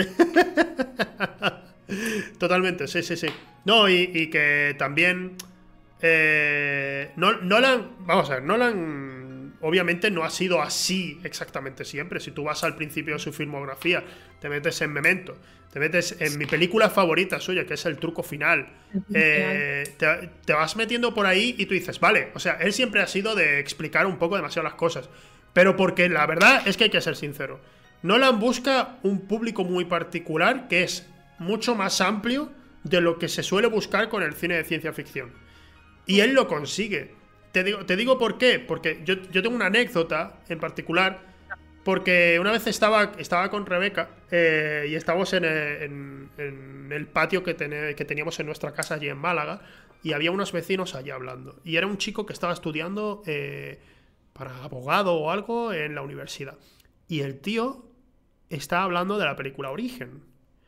Y ese chico había visto la película completa y no había entendido nada. Pero de ninguna de las maneras. Estaba, o sea, se estaba yo, yo llegó un momento en el que digo, creo que se está inventando las cosas, pero daba ciertos detalles que digo, no, no, ha visto la película. Ha visto la película y no la ha entendido.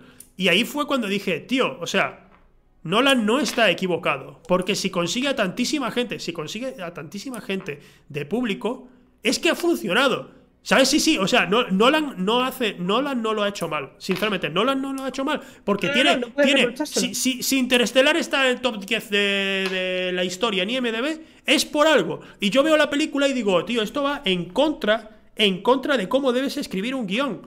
Pero ahí está, ¿vale? Ahí está. ¿Y cómo lo ha conseguido? Pues ha ido mascando, ha ido mascando para que la gente lo entienda. Y aún así va a haber gente que no lo ha entendido. ¿Vale? Entonces, no pasa nada. O sea, va a haber gente que no lo ha entendido y no, y, no hay problema. Esa es la cosa que, que- que- llega a todo el mundo.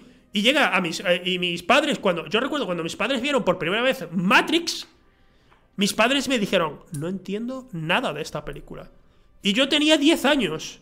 Yo tenía 10 años y yo conocía el del cine de, de- de Huelva, el cine Emperador, y pude entrar, pero la película por entonces, eh, si tenías menos de 18 años no te dejaban, pero yo, yo pude entrar. La vi y dije, claro, o sea, sistemas informáticos, tal, porque yo había estudiado un mínimo de ordenador. Y entonces entendí, pero mis padres que no habían tocado nunca ordenador no, no entendían nada. Entonces, ¿qué pasa? que, que- que cuando, mis cuando mis padres mm, empiezan a ver un poco, a lo mejor más de cine de Nolan, y a mis padres han visto muchísimo cine, pero sin embargo, cuando ven algo de cine de Nolan, pues dicen, ah, bueno, la entiendo. Y, eso es muy satisfactorio porque te está eh, haciendo parecer que es muy complicado, pero en realidad no lo es.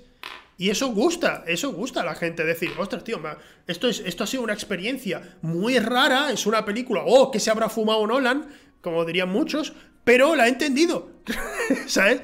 Y eso gusta mucho, eso, eso yo entiendo, tío, hay mucha gente que no va al cine para, uy, voy a, voy a llevarme cuatro días intentando entender esta película. No, sencillamente va para entretenerse, pero si encima le has dado una palmadita en la espalda, pues el público va a flipar. Literal, literal, literal. Le falta a Nolan decir, toma tu piruleta por haber entendido la película. Enhorabuena-. Un besito en la frente y a dormir. Ahora, calentito, después de haber tenido tu experiencia con, con mi cine. Ala, venga, a, a gozártelo. Eh, pone, pone Nando, dice, pero Matrix no va de Jesucristo. Eh, literalmente, literalmente me pusieron Matrix en clase de religión. Esto no es broma, ¿eh? Sí, sí. Eh, yo, di, yo di religión muchos años porque no me quisieron cambiar antes a la Ah, clase que no era religión. sí. Eh, hubo, pues, hasta cierta edad yo no tenía poder de decisión en, en las asignaturas que yo daba y Sí. no me cambiaron. Y yo daba religión. Y mi profesora de religión nos puso Matrix y creo que se rayó cuando vio que la estábamos disfrutando tanto que llegó un punto en el que nos pasaba las escenas de acción. Y nos empezamos a cagar en ella muy, muy, muy, muy Pero fuerte, no entendéis el mensaje de la película. Es Pero este es Jesucristo. el- Es el mensaje de Cristo. Y yo, señora, quiero ver a la gente hacer así. No quiero otra cosa, no quiero otra cosa. Déjenme en paz. Estoy ya de Cristo a- hasta, hasta los clavos de Cristo. Estoy ya, ya, ya de Cristo. No digo dónde porque no quiero faltar yo tampoco. No, no, por Pero- favor, nada. no. Pero, pero qué QW, ¿eh? O sea, que aquello. Pero, pero bueno, sí, sí. Y hasta aquí un poco mi, mi Eh. opinión. Esta es mi opinión más o menos general de Tenet. Vale, vale, ya tenemos. es simplemente gente rebobinada, chicos. No es para tanto, de verdad. No es- No, no es, es- para tanto. no es, no es tan eh, importante. O sea, te dicen, te dicen que va a ser el, el fin del mundo, Hostia, pero... pues, sí, sí, ha salido ahí en el espejo. pero, pero te dicen que va a ser el fin del mundo y tú dices, bueno, pero ¿por qué va a ser el fin del mundo? Dice, porque lo dicen, porque lo, di- porque lo han dicho ellos. Es además el malo, el malo es malo porque es muy malo porque morir. En Interestelar sabes por qué la Tierra se va a ir a la mierda. Nos quedamos sin recursos y todo se está yendo al garete, ¿vale? Porque el ser humano ha ido destruyendo todo. Entonces sabes que hay un problema. Pero en TNT es, eh, oye, sí, que es que se va a ir el mundo a la mierda. Eh, ¿Por qué? Porque hay alguien rebobinando y... hay armas que están mandando... eh, Está rebobinando y como está rebobinando, pues llegaremos al Big Bang y ya está. O sea, Claro, y vamos, vamos a morir. va- vamos a morir, pero el qué exactamente es lo que. haber estudiado. Te dicen, no, a ver, ya está. Yo, si queréis ver fumadas, voy a volver a conectar esto con Serotaku. Eh, hay un anime de los 90 que es de mis animes favoritos que se llama Utena, la chica revolucionaria. Que es el director de ese anime, sí que se metió de todo, eh, de verdad. O sea, es espectacular. Y eso lo ponían en la catalana. Y va de dos chicas que son muy amigas. Muy amigas. De hecho, Utena es muy amiga de todo el mundo. De hecho, se lo dice en un momento de la serie. Dice, madre mía, es que Utena tiene un montón de amigos, ¿eh? Y yo, guau, sí, sí. Bueno, yo lo veía de pequeña y decía, madre mía, sí que son súper amigas, ¿no? Eh, hasta que luego, bueno, pues eres más mayor y te das cuenta de cosas. Y, y es un poco un anime muy chulo que coge el paradigma de la bruja, el príncipe y la princesa y se lo folla. Básicamente. Entonces, eh, es como, normalmente es como la bruja es la mala, el príncipe salva, el príncipe salva a la princesa de la bruja, pero en Utena es la princesa la que salva a la bruja del príncipe. Sí. Y los, y los arquetipos se van intercambiando a lo largo de toda la serie. Y está muy guay, porque te la disfrazan un poco de una historia así romanticona y pachucha, pero eh, tiene mucha, tiene mucha, mucha, muy, mucha amiga. Hay, hay un género que a mí me gusta mucho del anime, que es el género eh, shoujo trampa. Yo lo llamo shoujo trampa. Que te lo disfrazan de algo adorable y en realidad es lo más turbio a lo que te puedas enfrentar. Eh, meto Utena ahí y meto a Madoka Mágica. Que Madoka Mágica es yo. A ver, entendedme. Yo he pasado por la fase de ser una chica edgy, que renegaba de todo lo que era medianamente femenino, asociado a ser femenino, que yo era una chica edgy. Es una fase, se pasa luego. Entonces yo Madoka Mágica nunca me lo quise ver, porque Ajá. era una serie de chicas mágicas adorables. Sí. Hasta que alguien me dijo, Noah, mírate Madoka Mágica porque es muy de tu rollo. Y yo dije, ¿qué os estáis fumando? Si mi rollo es Berserk, que es un anime de un señor con una espada de dos metros que destroza, que descuartiza monstruos, no, no casa, no casa con las chicas mágicas adorables. Sí. Entonces tú ves tres capítulos de Madoka Mágica y entiendes por qué mi amigo tenía razón. Y Madoka Mágica es una de, los mejores animes que he visto en mi vida. O sea, es espectacular. O sea, Madoka Mágica. También se folla un poco el género de las chicas mágicas. Y el. Y hay un, hay un meme que estuvo pululando Sí. por ahí hace mucho. Que te salía la mascota esta de Madoka Mágica, que es como un gato así extraño. Pues la, la típica mascota que tienen todas las putas chicas mágicas. Porque cuando tú firmas el contrato de chica mágica, te dan una puta mascota. Es como un peluche. Que sirve para vender peluches. Esto lo saben. Sí, sí, sí, sí, sí. Y el pavo de Madoka Mágica decía, el pavo que, que quería ver Madoka Mágica decía, ay, es que no lo entiendo, porque todo el mundo odia a este bichito, si es súper adorable. Siguiente tuit, hijo de puta, no sé qué, ojalá te mueras, ojalá te arranque los ojos. Y Dios. la evolución es, es interesante. También hay un anime que me gusta mucho de, esa, de ese género, de shoujo trampa. El shoujo es... Normalmente en el, sho- el son los animes para chicas, Sí, que suelen ser los romanticones y todo esto. sí, sí. El shonen es para chicos jóvenes, que es de pegarse. Empezamos a ver aquí unos arquetipos un poco que habría que ir superándolos en el siglo XXI. No pasa nada, chicos. Eh, bueno, entonces, hay un anime que me lo recomendó Champi14, que le gustan mucho los animes de estar un poco cucú, Sí. que se llama School Days. School Days empieza como un triángulo amoroso. Y a mí, Champ, yo le dije, Champi, ¿por qué va a ver esta puta mierda? ¿Qué es esto? Y me contó el final. Y dije, quiero ver cómo llegamos a esto. Ya está, con el, el camino era suficiente, no tenías por qué. No te importaba Es- saber el final. espectacular, espectacular, Vale, vale, espectacular. School Days, o sea, espectacular. De las mejores, de los mejores animes que he visto en mi vida. Espectacular. Tiene 13 capítulos y por el sexto se va todo a tomar por culo. Pero todo a tomar por culo. A tomar por culísimo. Pues ahí hay ya tres recomendaciones que has lanzado para que la gente pueda para que la gente pueda ver en lugar de Tenet Eh, yo, Beth Paprika, Beth Perfect Blue, Beth Millennium Actress, Beth Madoka Mágica, Leos Berserk, Leos La Espada del Inmortal y B de School Days también, si os apetece. Vale, por mi parte, así yendo rápido, porque no, nos quedamos sin tiempo. Esta es la primera vez que nos vamos a quedar sin tiempo.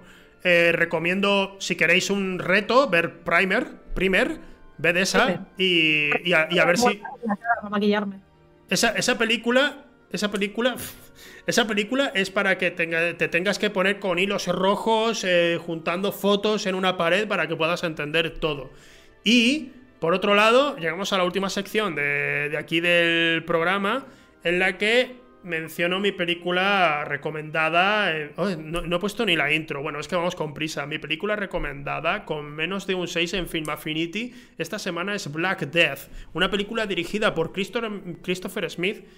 Con actores que en muchos casos, bueno, para que lo entendáis, Sean Ben es el protagonista, eh, Boromir, eh, Ned Stark, ¿vale? Es el protagonista. Eddie Redmayne aparecía aquí y ya era, o sea, no era nadie prácticamente. Y Caris Van Houten también aparece en la película. Caris Van Houten es la que hace de la Bruja Roja en, Juego de Tronos también. Eh, esta película, eh, para mi gusto, es de las mejores que tiene este director, que por desgracia ha ido alejándose un poco del cine y está ahora metido en series y ya su nombre se está perdiendo un poco.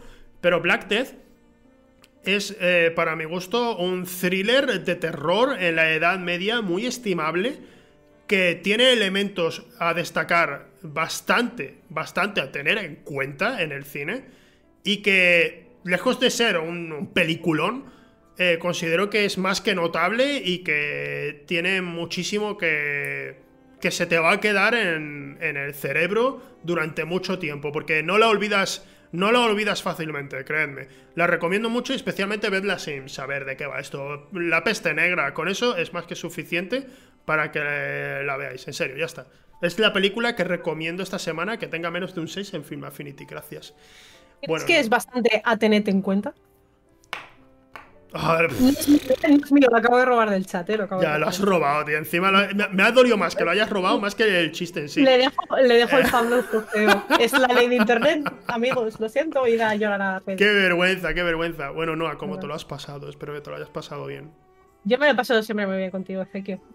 muchas gracias. Echaba, de menos, te echaba de menos en mi vida. Yo te echaba también mucho de menos, tía. Es que no sé, con todo esto, pues mm, también como yo me he escapado levemente de los esports y estoy más centrándome en cine y tal, pues quizás eres, ya no... eres una persona libre, eres una persona libre. Vuela, vuela, vuela, pajarillo, vuela. huye, huye. Muchos de los esports me han dicho eso. No, ahora huye, tío. Eh, escapa ahora que puedes. Eh, bueno, pues nada. Somos unos dramáticos. en unos minutos eh, seguimos la. aquí en S2V sigue habiendo contenido, así que no os vayáis. O sea, no, no vamos a, no vamos a llevaros al canal de nadie. Quedaos aquí. Y muchísimas gracias por otra semanita aquí acompañándonos en Cine de Perros. ¿Quién será el invitado o invitada la semana que viene? Bueno, pues ya haremos una promo, Rebeca y yo, el lunes o el martes, y lo veréis y a lo mejor pues, eh, os lleváis una risa y una sorpresa, entonces ya veremos. Muchas gracias a todos por haber estado aquí. Un besito.